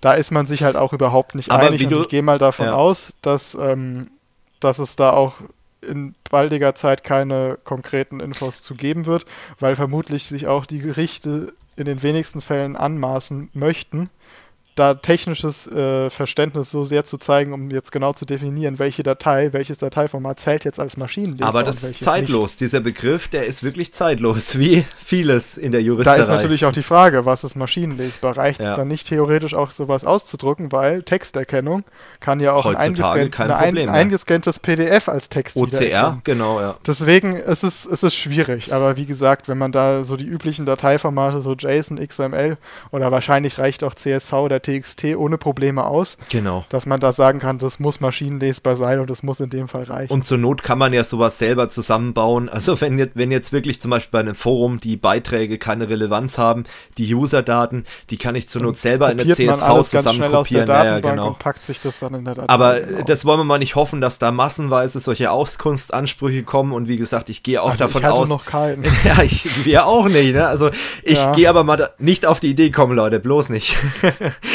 da werden die drei ja, Zuhörer vielleicht dann sowas anfordern. Nee, aber ich gehe mal naja, davon gut. aus, dass die ganzen Hersteller von solcher Software darauf reagieren werden und bauen dann einen genau. Button ein und dann kannst du in deinem Profil, wie bei Facebook, gibt es auch die genau. Möglichkeit. Gerade für diese maschinenlesbaren, weil das ist halt einfach, ja. das kriegt man eins zu eins aus der Datenbank raus. Wie gesagt, schwieriger wird es dann bei dem normalen Auskunftsanspruch, in dem da noch drinstehen muss, warum die Daten, aus, also aus welchem Rechtsgrund die Daten abgespeichert mhm. wurden, wenn es eine Einwilligung ist, wann diese erteilt wurde und so weiter. Da wird es halt ein bisschen komplizierter und das dann komplett automatisiert, das kriegt man üblicherweise nicht hin. Ja. Und da muss man dann halt äh, selbst, äh, selbst äh, Hand anlegen. Ja. Und diese Sachen, die müssen dann auch menschenverständlich sein da muss man dann auch natürlich äh, sich bemühen, dass die ganzen Sachen sicher sind, dass man auch die Identität der Leute nachweisen kann. Also wenn man dann, wenn ich jetzt beispielsweise einfach eine E-Mail von jemandem kriegen würde, der behauptet, ich habe diesen und diesen User-Account, ich hätte jetzt gerne alle personenbezogenen Daten, dann würde ich auch sagen, ja, nee, sorry, so läuft's nicht. Das musst du schon von diesem User-Account auf meiner Website mir schicken, weil sonst weiß ich ja nicht, ob du das wirklich bist. Wäre eine Lösung. Was genau. wieder problematisch wird, wahrscheinlich. Ich frage jetzt einfach mal für einen Freund, wenn ich jetzt einfach mal sage, äh, schick mir mal eine Kopie von deinem Personalausweis, ein Bild das oder so. Das ist die andere Frage, weil theoretisch darf man sowas gar nicht so einfach Genau, erheben. deswegen sage ich es. Da könnte man es dann, aber da ist die Frage, was bringen einem Personalausweisdaten? Da geht es dann wahrscheinlich eher so um Sachen wie Vertragsdaten, wo man dann halt tatsächlich eine Anschrift und eine Adresse oder sowas hat. Ja. Und ähm, in dem Fall könnte man dann beispielsweise ja auch so Sachen wie Webident, was man ja da inzwischen relativ häufig hat. So der übliche Weg ist, glaube ich, per Webcam. Ja, zum Beispiel. Also du hältst, genau. hältst ja. dein Person neben dein Gesicht in der Webcam und jemand guckt dann, ob das passt und dann hat man es sich identifiziert, ja ohne dass Daten abgespeichert ja. werden. So beispielsweise. Es gibt auch Postident, also, also die Möglichkeit hat man auch noch. Genau, ist zu kompliziert. Webcam, ich habe selber ein paar Mal gemacht, zum Beispiel, wenn man ein Girokonto bei der DIBA Bank eröffnen will, dann kann man das so machen. Man kann es auch per Postident machen. Ich habe es per Webcam gemacht. Problem war allerdings. Bitte? Geht halt schneller. Geht schneller auf Post, jeden Fall. Problem war aber zur Post oder vom Postboten machen lassen, Pro bis der mal kommt. Problem war bei mir allerdings die Beleuchtung im Zimmer, dadurch, dass sich der Perso in der Webcam gespiegelt, äh, das Licht mhm. in dem Perso vor der Webcam gespiegelt hat, so rum. Und dadurch musste ich dann halt drehen und machen und die Position verändern. Irgendwann bin ich dann aufs Handy vom PC auf die Handykamera und da konnte ich das dann so fokussieren, dass die Sicherheitsmerkmale auch wirklich für die gute Beamtin, die wirklich sehr viel Geduld hatte, äh, erkennbar waren, aber es ist ein gangbarer Weg. Gut, äh, ein was wollte ich noch einwerfen, bevor wir dieses Thema komplett abschließen. Wir sind schon wieder bei einer Stunde 25 Minuten. Ähm, das ist Bestimmt haben wir auch so viel vergessen, was wir eigentlich noch hier bereden könnten. Ja, Leute, aber das müsst ihr uns echt verzeihen. Also, falls noch irgendwas ist, wir können natürlich keine konkreten Auskünfte geben, aber ihr könnt eine Frage stellen und wir können ja mal unsere Meinung dazu sagen. Ähm, also am besten Zwinker, auch Zwinker. immer gut bei uns auf der Website im Forum. Genau, im Forum. Da können wir uns dann auf jeden Fall auch zu äußern. Da kann man sich auch austauschen. Das ist, wie gesagt, da gibt es keine konkreten Infos, aber wir haben auch einige andere Leute in unserer Community, die eben äh, technisch versiert sind oder genau. auch selbst Webseiten betreiben, die da auch gerne äh, Infos drüber austauschen.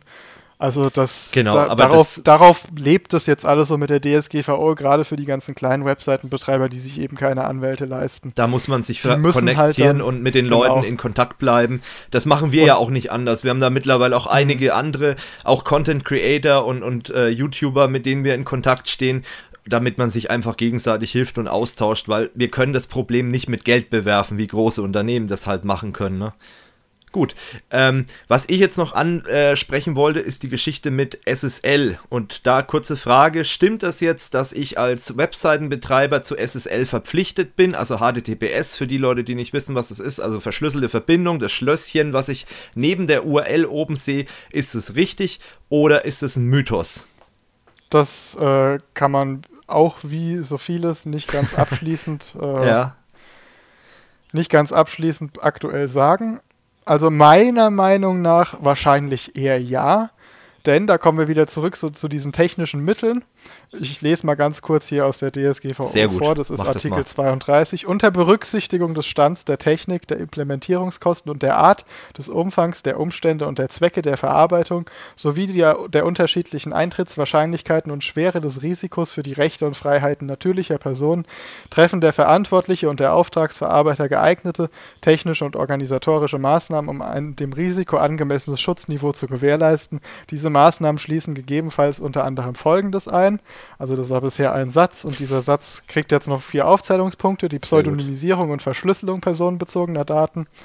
Dann die Fähigkeit, die Vertraulichkeit, Integrität, Verfügbarkeit und Belastbarkeit der Systeme und Dienste im Zusammenhang mit der Verarbeitung auf Dauer sicherzustellen, die Fähigkeit, die Verfügbarkeit der perso personenbezogenen Daten und den Zugang zu ihnen bei einem physischen oder technischen Zwischenfall rasch wiederherzustellen und als letztes ein Verfahren zur regelmäßigen Überprüfung, Bewertung und Evaluierung der Wirksamkeit der technischen und organisatorischen Maßnahmen zur Gewährleistung der Sicherheit der Verarbeitung.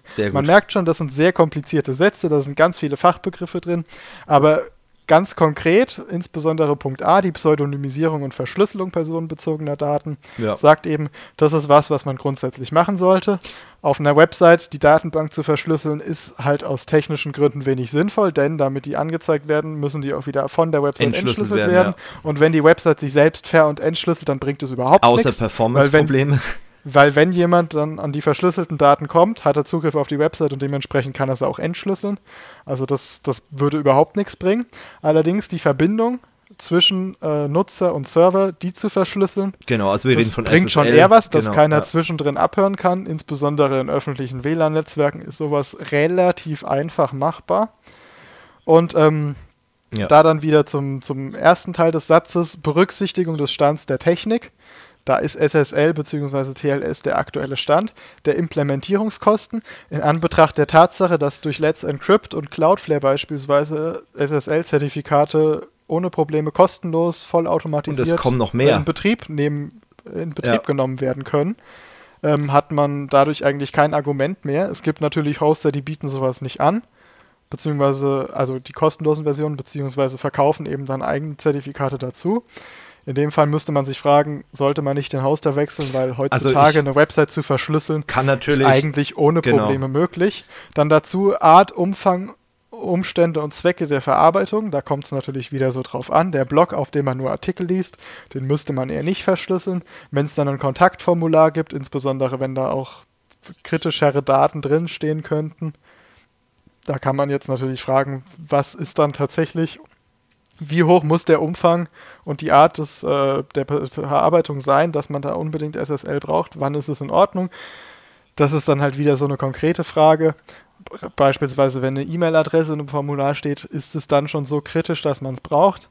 Das ist halt so eine Frage, die müsste man dann in der Zeit, die müssten dann halt die Richter entscheiden Hm. oder die Datenschutzbehörden, was die denn da in dem Fall so sehen. Also ich sag mal Meiner so, Meinung ja, nach ist es eben dadurch, dass der Stand der Technik äh, das so vorsieht, gerade dadurch, dass auch so oder so beispielsweise in Browsern immer mehr hervorgehoben wird, dass äh, Verschlüsselung Standard zu sein hat und dass bei unverschlüsselten Seiten beispielsweise der Chrome oder der Firefox auch relativ deutlich oben anzeigen, dass diese Seite nicht verschlüsselt ist.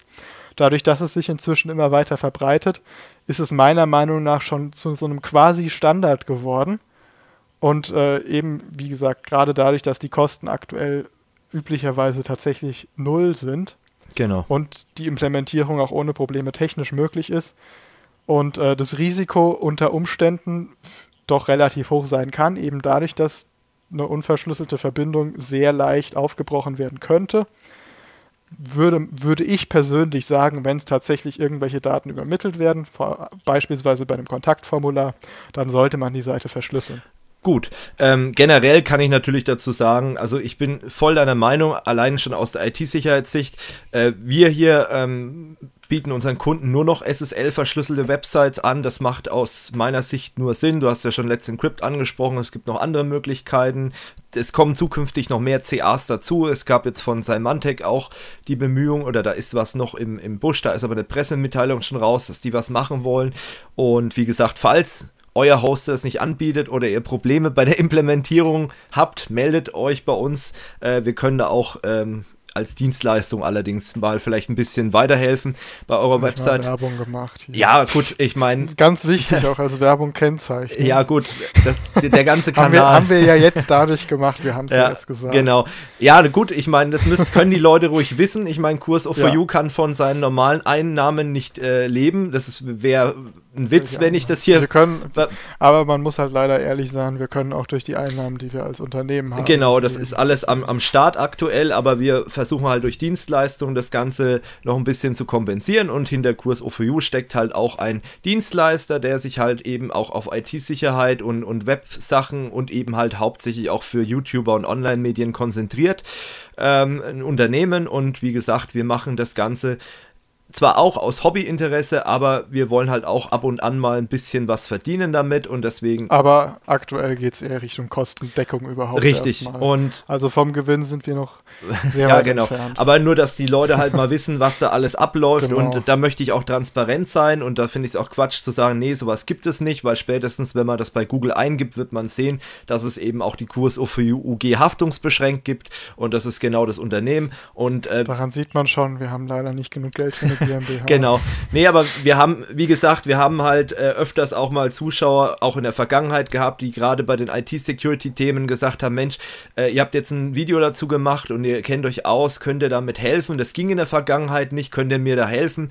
Ähm, und jetzt haben wir eben die Möglichkeit, äh, bevorzugt natürlich äh, Unternehmenskunden eher im kleinen und mittleren Segment äh, zu helfen und äh, das können wir dann auch machen. Deswegen, wenn da Interesse besteht, einfach mal den Kontakt mit uns herstellen. Und äh, wie gesagt, es ist jetzt eigentlich hauptsächlich eben für sowas gedacht und nicht für jemanden, für einen ganz kleinen Privatkunden sein. Mal machen wir zwar auch, aber eben hauptsächlich. Der braucht es meistens nicht. Der braucht es ja nicht. Der, den, für den wäre das dann wahrscheinlich schon wieder weit über dem Budget, genau. was da angemessen wäre. Richtig. Weil wer so einen kleinen Blog betreibt, für den er irgendwie einen Euro im Monat für Hosting bezahlt, ja der sucht sich dann selten irgendeinen Dienstleister, der genau. ihm dann die Seite analysiert und technische Mittel einbaut, um Datenschutz zu gewährleisten. Richtig. Und das ist halt das in den Bereich, in den Genau, aber wenn ihr jetzt zum Beispiel, äh, konkretes Beispiel, ihr seid YouTuber oder Blogger und habt halt schon so ein paar tausend Zugriffe oder ein paar tausend Abonnenten und wollt euch da ein bisschen technisches Know-how holen von uns, dann können wir das gerne machen und wir machen halt eben auch Hosting-Geschichten. Aber um den Werbeteil abzuschließen, das war es jetzt mit der DSGVO. Aber ganz wichtig ja. auch, wir machen nichts Rechtliches. Genau, technisch. Ich habe ja gerade gesagt, wir genau. setzen technische Lösungen um. Und rechtlich haben wir ja schon vorhin ausführlich erklärt, warum wir das nicht machen können, aber auch in Zukunft nicht machen werden und auch nicht können, rechtlich gesehen.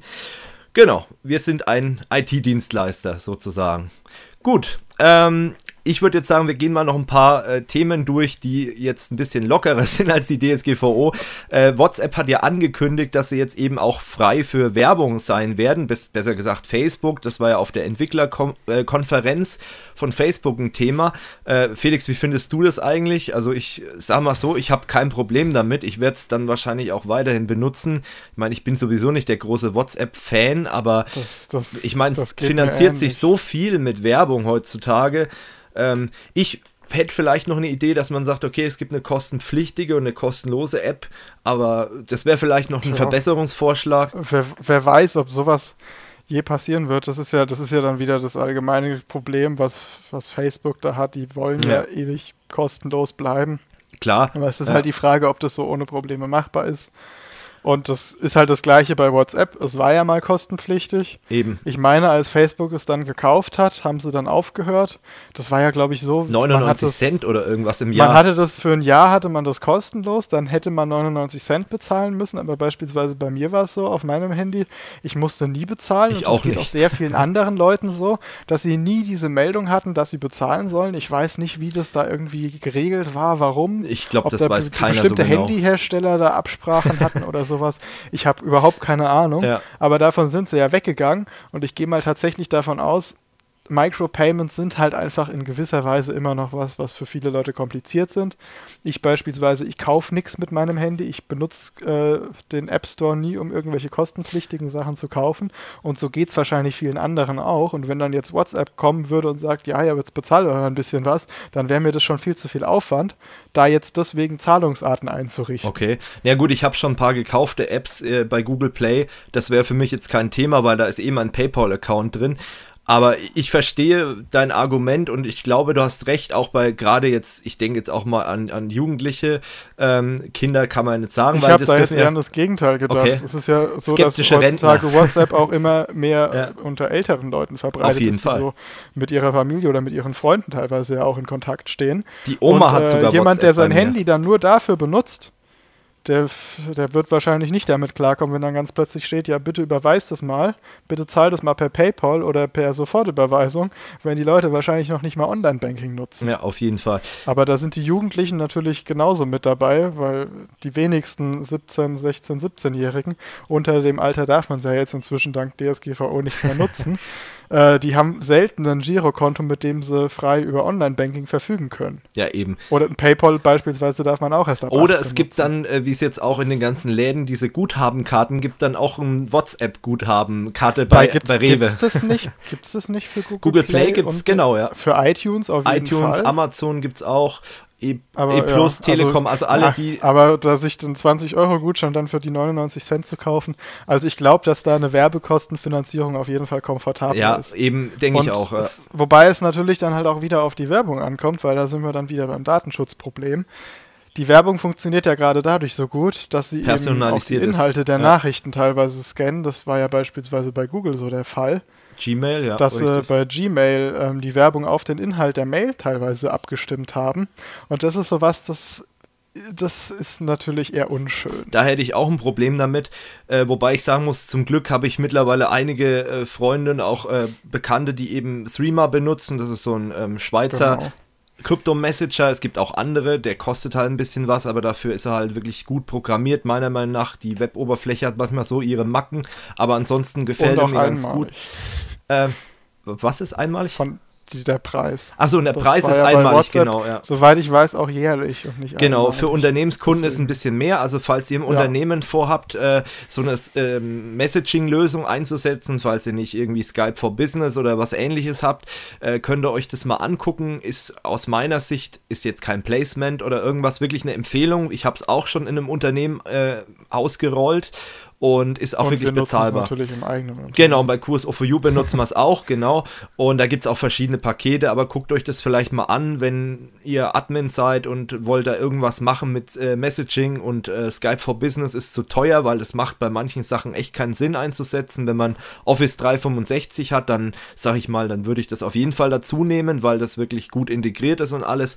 Aber wenn ihr wirklich auf der grünen Wiese steht und ihr müsst was Neues einführen ins Unternehmen und habt diese Voraussetzungen nicht, hey, dann guckt euch das auf jeden Fall mal an. Und äh, WhatsApp ist ja auch so das Thema gewesen, äh, nochmal auf die DSGVO zurückzukommen. Ähm, da hieß es ja auch, das darf man nicht mehr benutzen und so weiter. Und da war zum Beispiel ein interessanter Fernsehbeitrag, also interessant, aber bemerkenswerter Fernsehbeitrag von N24, äh, wo sie eben gesagt haben, ja, der Handwerksbetrieb um die Ecke, der seine Bilder über WhatsApp verschickt, der kann jetzt nicht mehr effizient genug arbeiten, äh, weil sie das halt eben nicht mehr Moment, dürfen. Aber welcher Handwerk, was für Bilder verschickt denn ein Handwerksbetrieb? Handwerk. Ich wollte gerade das konkrete Beispiel bringen.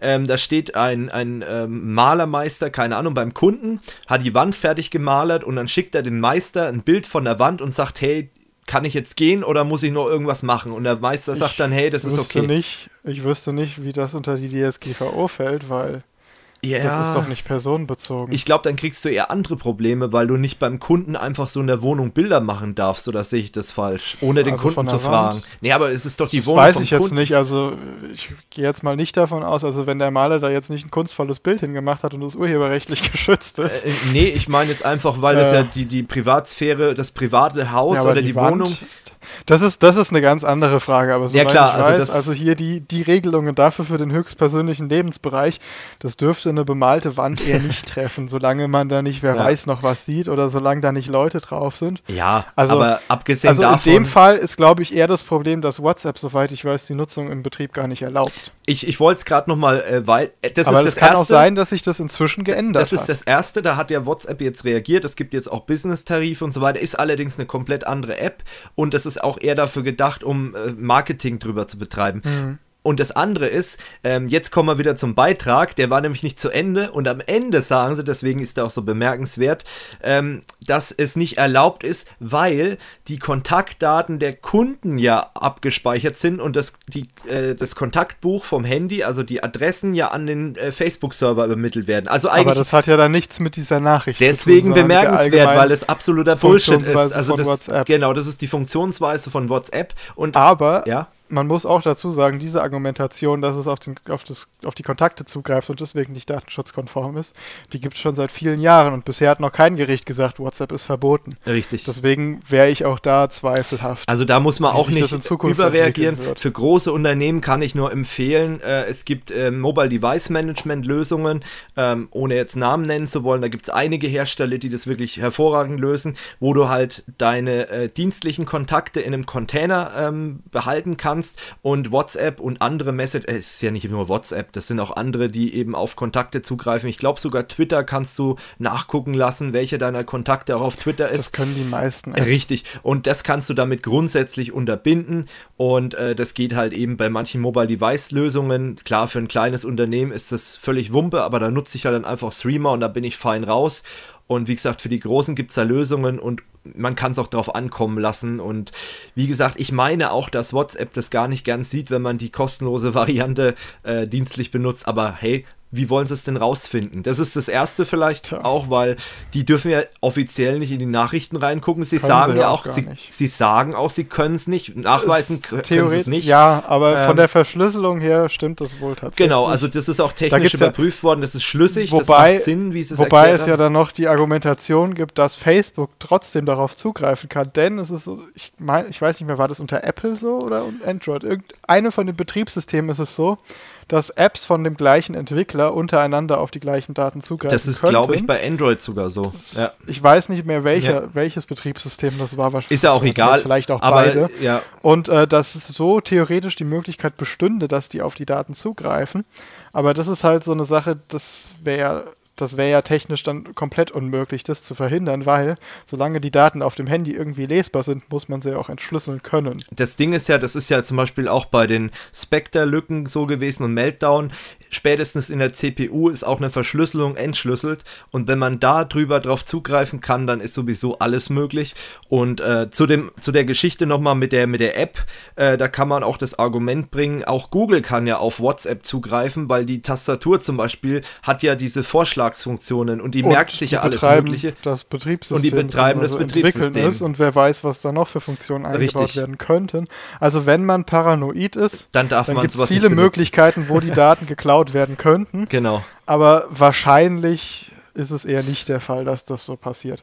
Aber was natürlich noch ein Vorteil von Threema im Vergleich zu anderen insbesondere zu WhatsApp ist. Bei WhatsApp läuft ja diese Verschlüsselung über diesen, diesen privaten Code. Ja der halt über das Handy mitgeschickt wird. Da kriegt man ja dann immer diese kleine Benachrichtigung, wenn der sich verändert hat, weil man WhatsApp neu installiert hat oder ein neues Handy hat. Oder eine neue Rufnummer. Und das ist, genau, das ist gleichzeitig Vorteil und Nachteil, denn ähm, wenn jetzt jemand das Handy klaut, beziehungsweise das ist ein schlechtes Beispiel, aber wenn jetzt jemand sich mit dem gleichen WhatsApp-Account verknüpft auf einem anderen Handy oder diese, die, den An die Verschlüsselung knackt und sich zwischen reinhängt, dann kommt halt auch einfach diese Nachricht, dass sich die Sicherheitsnummer oder wie es heißt geändert hat. Ja.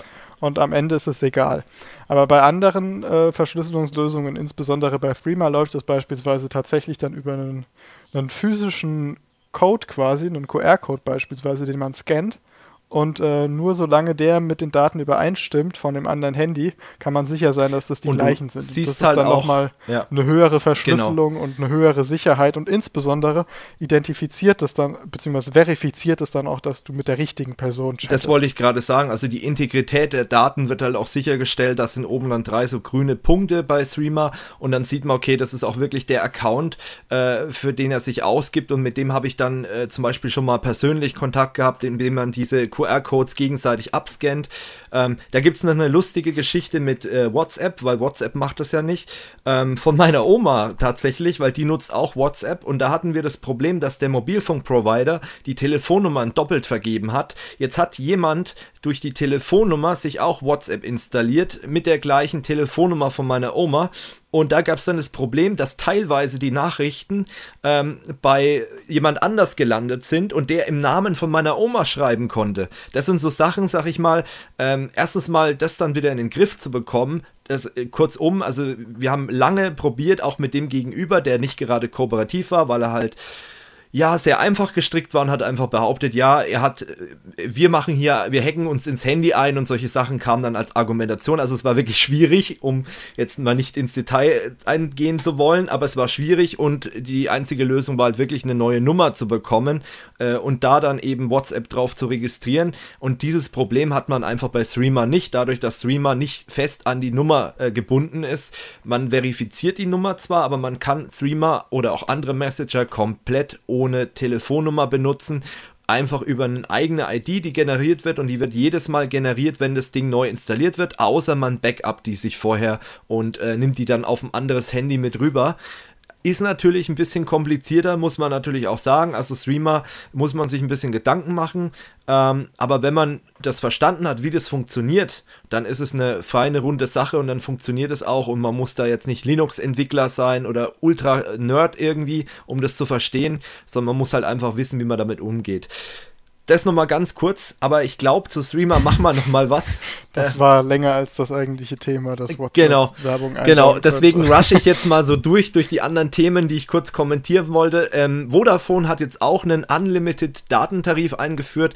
Ähm, es gibt von der Telekom schon einen, da haben wir ausführlich drüber geredet. Da verweise ich einfach mal auf den letzten Tech Talk. Da war das großes Thema. Wer sich dafür interessiert, einfach mal reingucken, weil sonst sprengt es jetzt hier den ganzen Rahmen. Und die Video Days äh, sind abgesagt für 2018. Es gibt scheinbar zu wenig Sponsoren und äh, die diesen ganzen Quatsch finanzieren wollen, was ein bisschen Wunder ist. Alle äh, gekauften Tickets werden zurückgegeben und es wurden auch nicht genügend Tickets verkauft. Das ist auch ein Thema. Also da fehlt scheinbar am Geld und die Video Days wurden ja jetzt auch von Divimove übernommen, also von dem YouTube-Netzwerk und irgendwie läuft es nicht mehr so. Und ganz ehrlich, zwei Sätze dazu. Ähm, das Ganze hat sich in den letzten Jahren totgelaufen. Ich war schon 2013 ziemlich enttäuscht, wo wir mit QSO for You vor Ort waren. Das hat sich immer weiter verschlechtert, sowohl die Qualität der Auftritte als auch das Rahmenprogramm. Am Anfang hat man noch versucht, vielleicht ein bisschen Wissen zu vermitteln und nicht nur diese singenden, tanzenden, rumblödelnden YouTuber auf die Bühne zu lassen. Ja, das hat man in den letzten Jahren immer weiter ausgebaut und ich glaube, das war auch ein bisschen ein Fehler. Man wollte auch immer größer werden, immer, immer größer.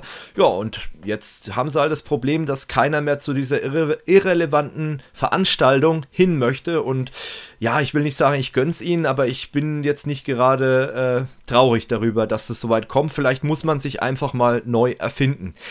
Jo, dann kommen wir jetzt zum allerletzten Thema und deswegen habe ich jetzt so Gas gegeben, weil es ist auch nochmal ein bisschen was, wo man ein klein bisschen drüber reden muss. Das ist die E-Fail-Lücke bei E-Mail-Verschlüsselung. Da geht es konkret um PGP und äh, S-MIME. Das sind zwei Verschlüsselungsarten. S-MIME ist so ein bisschen im Unternehmensumfeld, wird es gern eingesetzt. Ähm, eigentlich hauptsächlich und äh, funktioniert auch mit externen Zertifizierungsstellen. Da kann man auch Geld lassen. Es gibt auch kostenlose S-MIME-Geschichten und PGP ist eher so die Geschichte, die so aus dem, ja, aus dem Nerd-Raum kommt, von den IT-Lern. Äh, wird kaum eigentlich eingesetzt im privaten Raum. Also ich kenne niemanden, der mit mir äh, PGP verschlüsselte Mails schickt, aber das liegt vielleicht auch daran, dass man jetzt eben auf äh, Messenger umsteigt. Hatten wir ja gerade das Thema.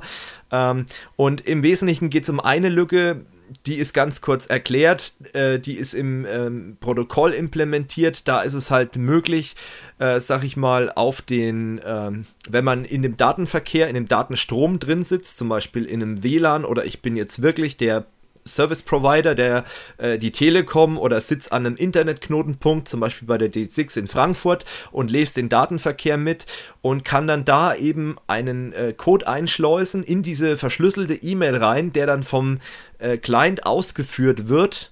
Und ähm, über dieses Ausführen von diesem HTML-Code ähm, ist es dann so, dass eben der komplette Inhalt der verschlüsselten Mail unverschlüsselt über die Adresszeile also es wird dann ähm, Request erzeugt, über die Adresszeile an den Webserver übertragen wird. Also das ist dann wirklich ein Aufruf, wie wenn ich ihn im Browser mache, nur dass halt in dieser URL der komplette Nachrichtentext drin ist. Und der Angreifer kann dann eben auf seinem Webserver im Logfile die ganze Nachricht dann eben lesen. Äh, das ist dieser Angriff, den kann man sehr leicht ähm, verhindern, indem man zum Beispiel in seinem E-Mail-Programm einstellt, dass keine externen Inhalte nachgeladen werden ähm, sollte man, wenn ihr mich fragt, sowieso nicht eingestellt haben, standardgemäß. Klar, äh, Newsletter sehen da so ein bisschen scheiße aus, weil da keine Bilder drin sind oder so, aber ähm, diese Newsletter haben oftmals auch den Nachteil, dass da zum Beispiel ähm, Tracking-Sachen äh, implementiert sind. Also Bilder, die dann eben abgerufen werden und wenn ihr die abruft, können die nachvollziehen, ob ihr den Newsletter gelesen habt und solche Geschichten.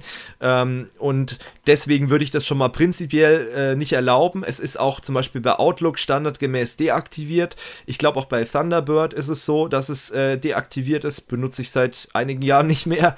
Ähm, aber wie gesagt, das sollte man man grundsätzlich abschalten und bei Webmailern äh, muss man halt gucken, also bei gmxweb.de weiß ich auch, dass es deaktiviert ist und äh, bei den anderen Anbietern muss man einfach gucken, ob man das deaktivieren kann falls man überhaupt PGP verschlüsselt. Also das machen ja wirklich die wenigsten oder S-MIME.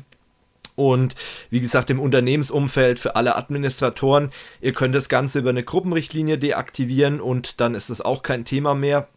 Und die andere Lücke, äh, die eben existiert, die ist auch eben tief in diesen ähm, ja, Verschlüsselungsformat oder Algorithmus implementiert. Und da kommen wir schon zu einem Problem.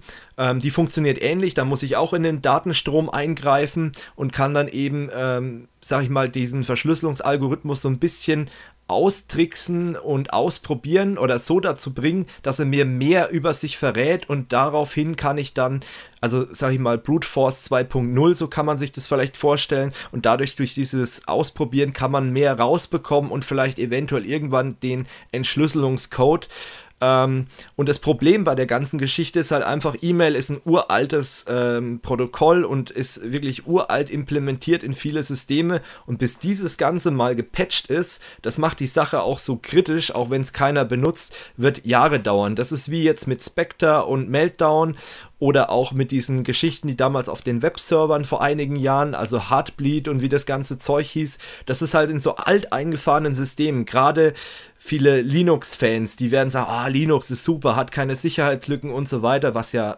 nicht stimmt, aber wie man es hier wieder sieht, weil Linux-Systeme sind hauptsächlich betroffen, gerade bei ja, günstigen Hostern oder der klassische Webhoster, der setzt keinen Microsoft Mail Server ein, sondern der hat eben einen Linux Server und selbst wenn Firmen Microsoft Mail Server einsetzen, meistens ist da vorne Firewall, die wieder auf Linux basiert, die ein Relay drin hat oder Mail Gateway, der eben auch wieder auf Linux basiert und dann haben wir eben wieder den Punkt, dass es eben trotzdem angreifbar ist und diese Lücke, gerade die, die Mail-Clients betrifft, die ist unabhängig vom Betriebssystem und vom Client äh, und kann dann halt eben dafür sorgen, dass solche Mails entschlüsselt werden können. Was gibt es noch für Maßnahmen, vor allem für die zweite Lücke?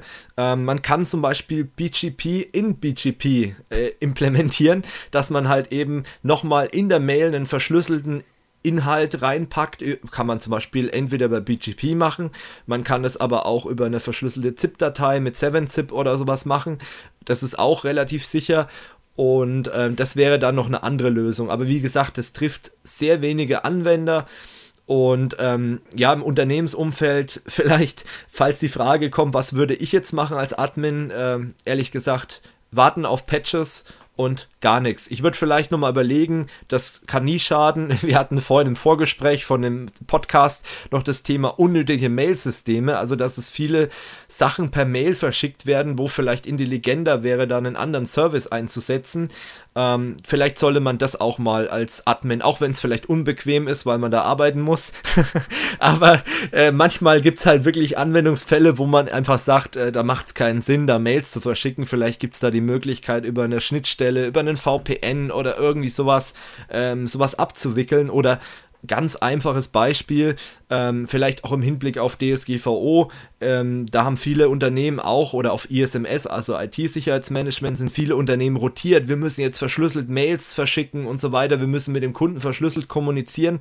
Ähm, da gibt es einen ganz einfachen Trick und der heißt Kundenportal. Ihr baut ein Kundenportal auf, der Kunde kommuniziert, das Kundenportal ist natürlich verschlüsselt über dieses Kundenportal mit euch. Er kriegt nur noch eine Mail, wenn was im, in seinem Postfach im Kundenportal ist.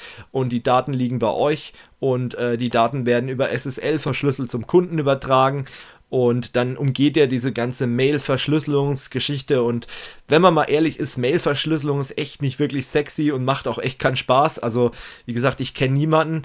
Oder Felix, benutzt du PGP oder S-MIME für Mail-Kommunikation?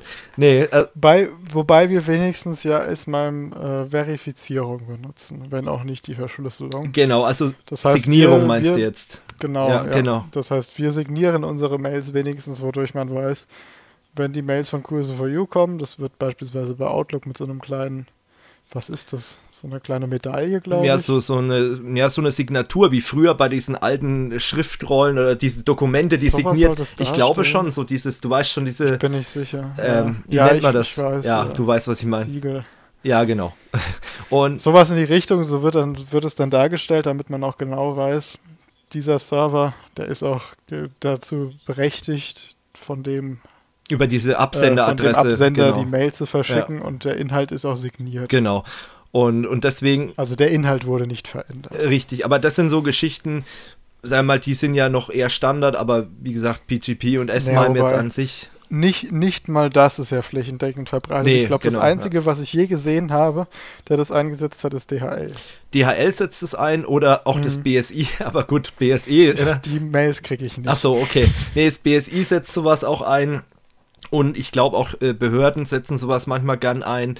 Ähm, aber wie gesagt, DHL hatte halt in der Vergangenheit sehr viele Phishing-Probleme, die auch in den Medien waren. Und daraufhin haben sie dann gesagt, okay, das ist vertretbar, weil die Gegenseite, das ist auch immer so ein Thema bei Mailverschlüsselung, was für Voraussetzungen muss ich auf der Gegenseite erfüllen? Und die sind bei Signierungen relativ gering, eben der Client zeigt es an, ich weiß Bescheid, äh, aber... Da ist es das größte Problem dann, wenn dann so ein Zertifikat irgendwann abgelaufen ist, dass man es dann nicht mehr verifizieren kann, aber ja. das ist wahrscheinlich in den seltensten Fällen. Aber das kann man ja dann auch verlängern, also da gibt es ja auch Möglichkeiten, sowas wiederum zu verlängern.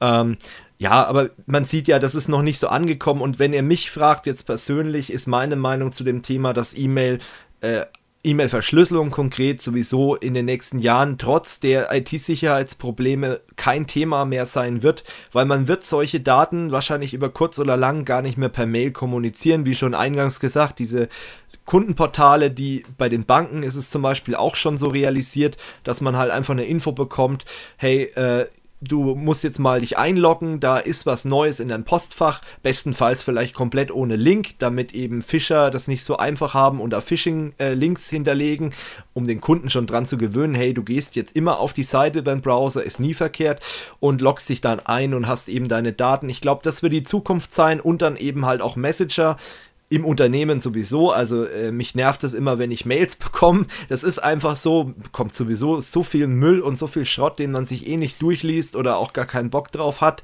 Äh, und ich denke mal, da ist sowas wie Messaging oder halt eben äh, solche Kundenportale oder auch Foren im, im Unternehmensbereich etabliert sich langsam, auch im zähen Mittelstand, sag ich mal, das Social Intranet, dass ich dann eben halt im Unternehmen auch so Art Foren habe im, im Intranet und kann dann eben da diskutieren.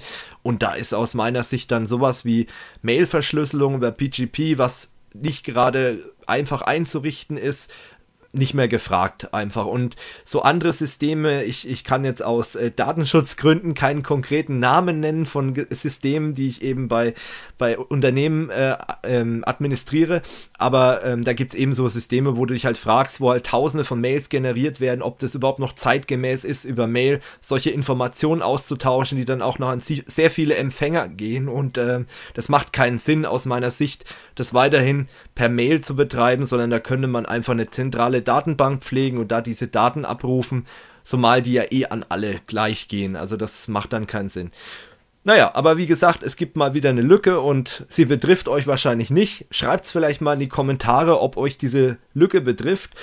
Und dann wären wir jetzt auch schon fast am Ende, außer du hast noch irgendwas, Felix, was du mit einbringen möchtest zum Thema Mailverschlüsselung. Nee hab nichts anderes erwartet. Ja, wir haben jetzt auch zwei Stunden hier straight durchgequatscht, diesmal nur zu zweit, aber ich glaube, wenn wir noch mehr gewesen wären, das wäre dann keine Ahnung, vier Stunden Podcast oder so.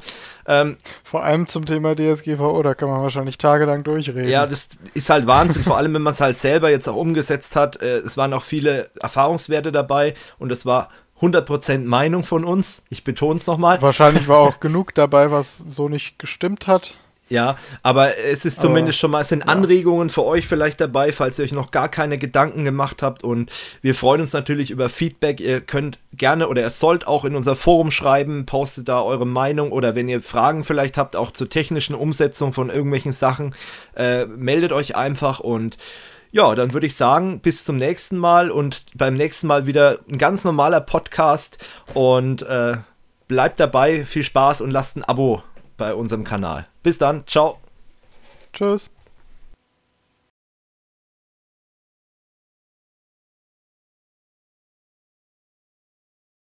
Also wenn du mich ärgern willst, dann musst du irgendwas machen, dass ich die ganze Zeit schneiden muss, weil so kann ich ja halt immer bei so einer Stunde Podcast muss ich mir die ganze Stunde nicht anhören.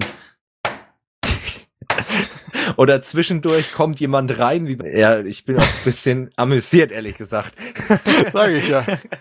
Natürlich bist du das. Also, man hat hier einen Hitzschlag, viel zu warm. Ist auch viel zu warm. 3, 2, 1. Ja, hast du jetzt schon auf? Äh, Moment. Ich habe ja auch 3, 2, 1. Ich kann nochmal neu 3, 2, 1 machen. Oder Ja. du.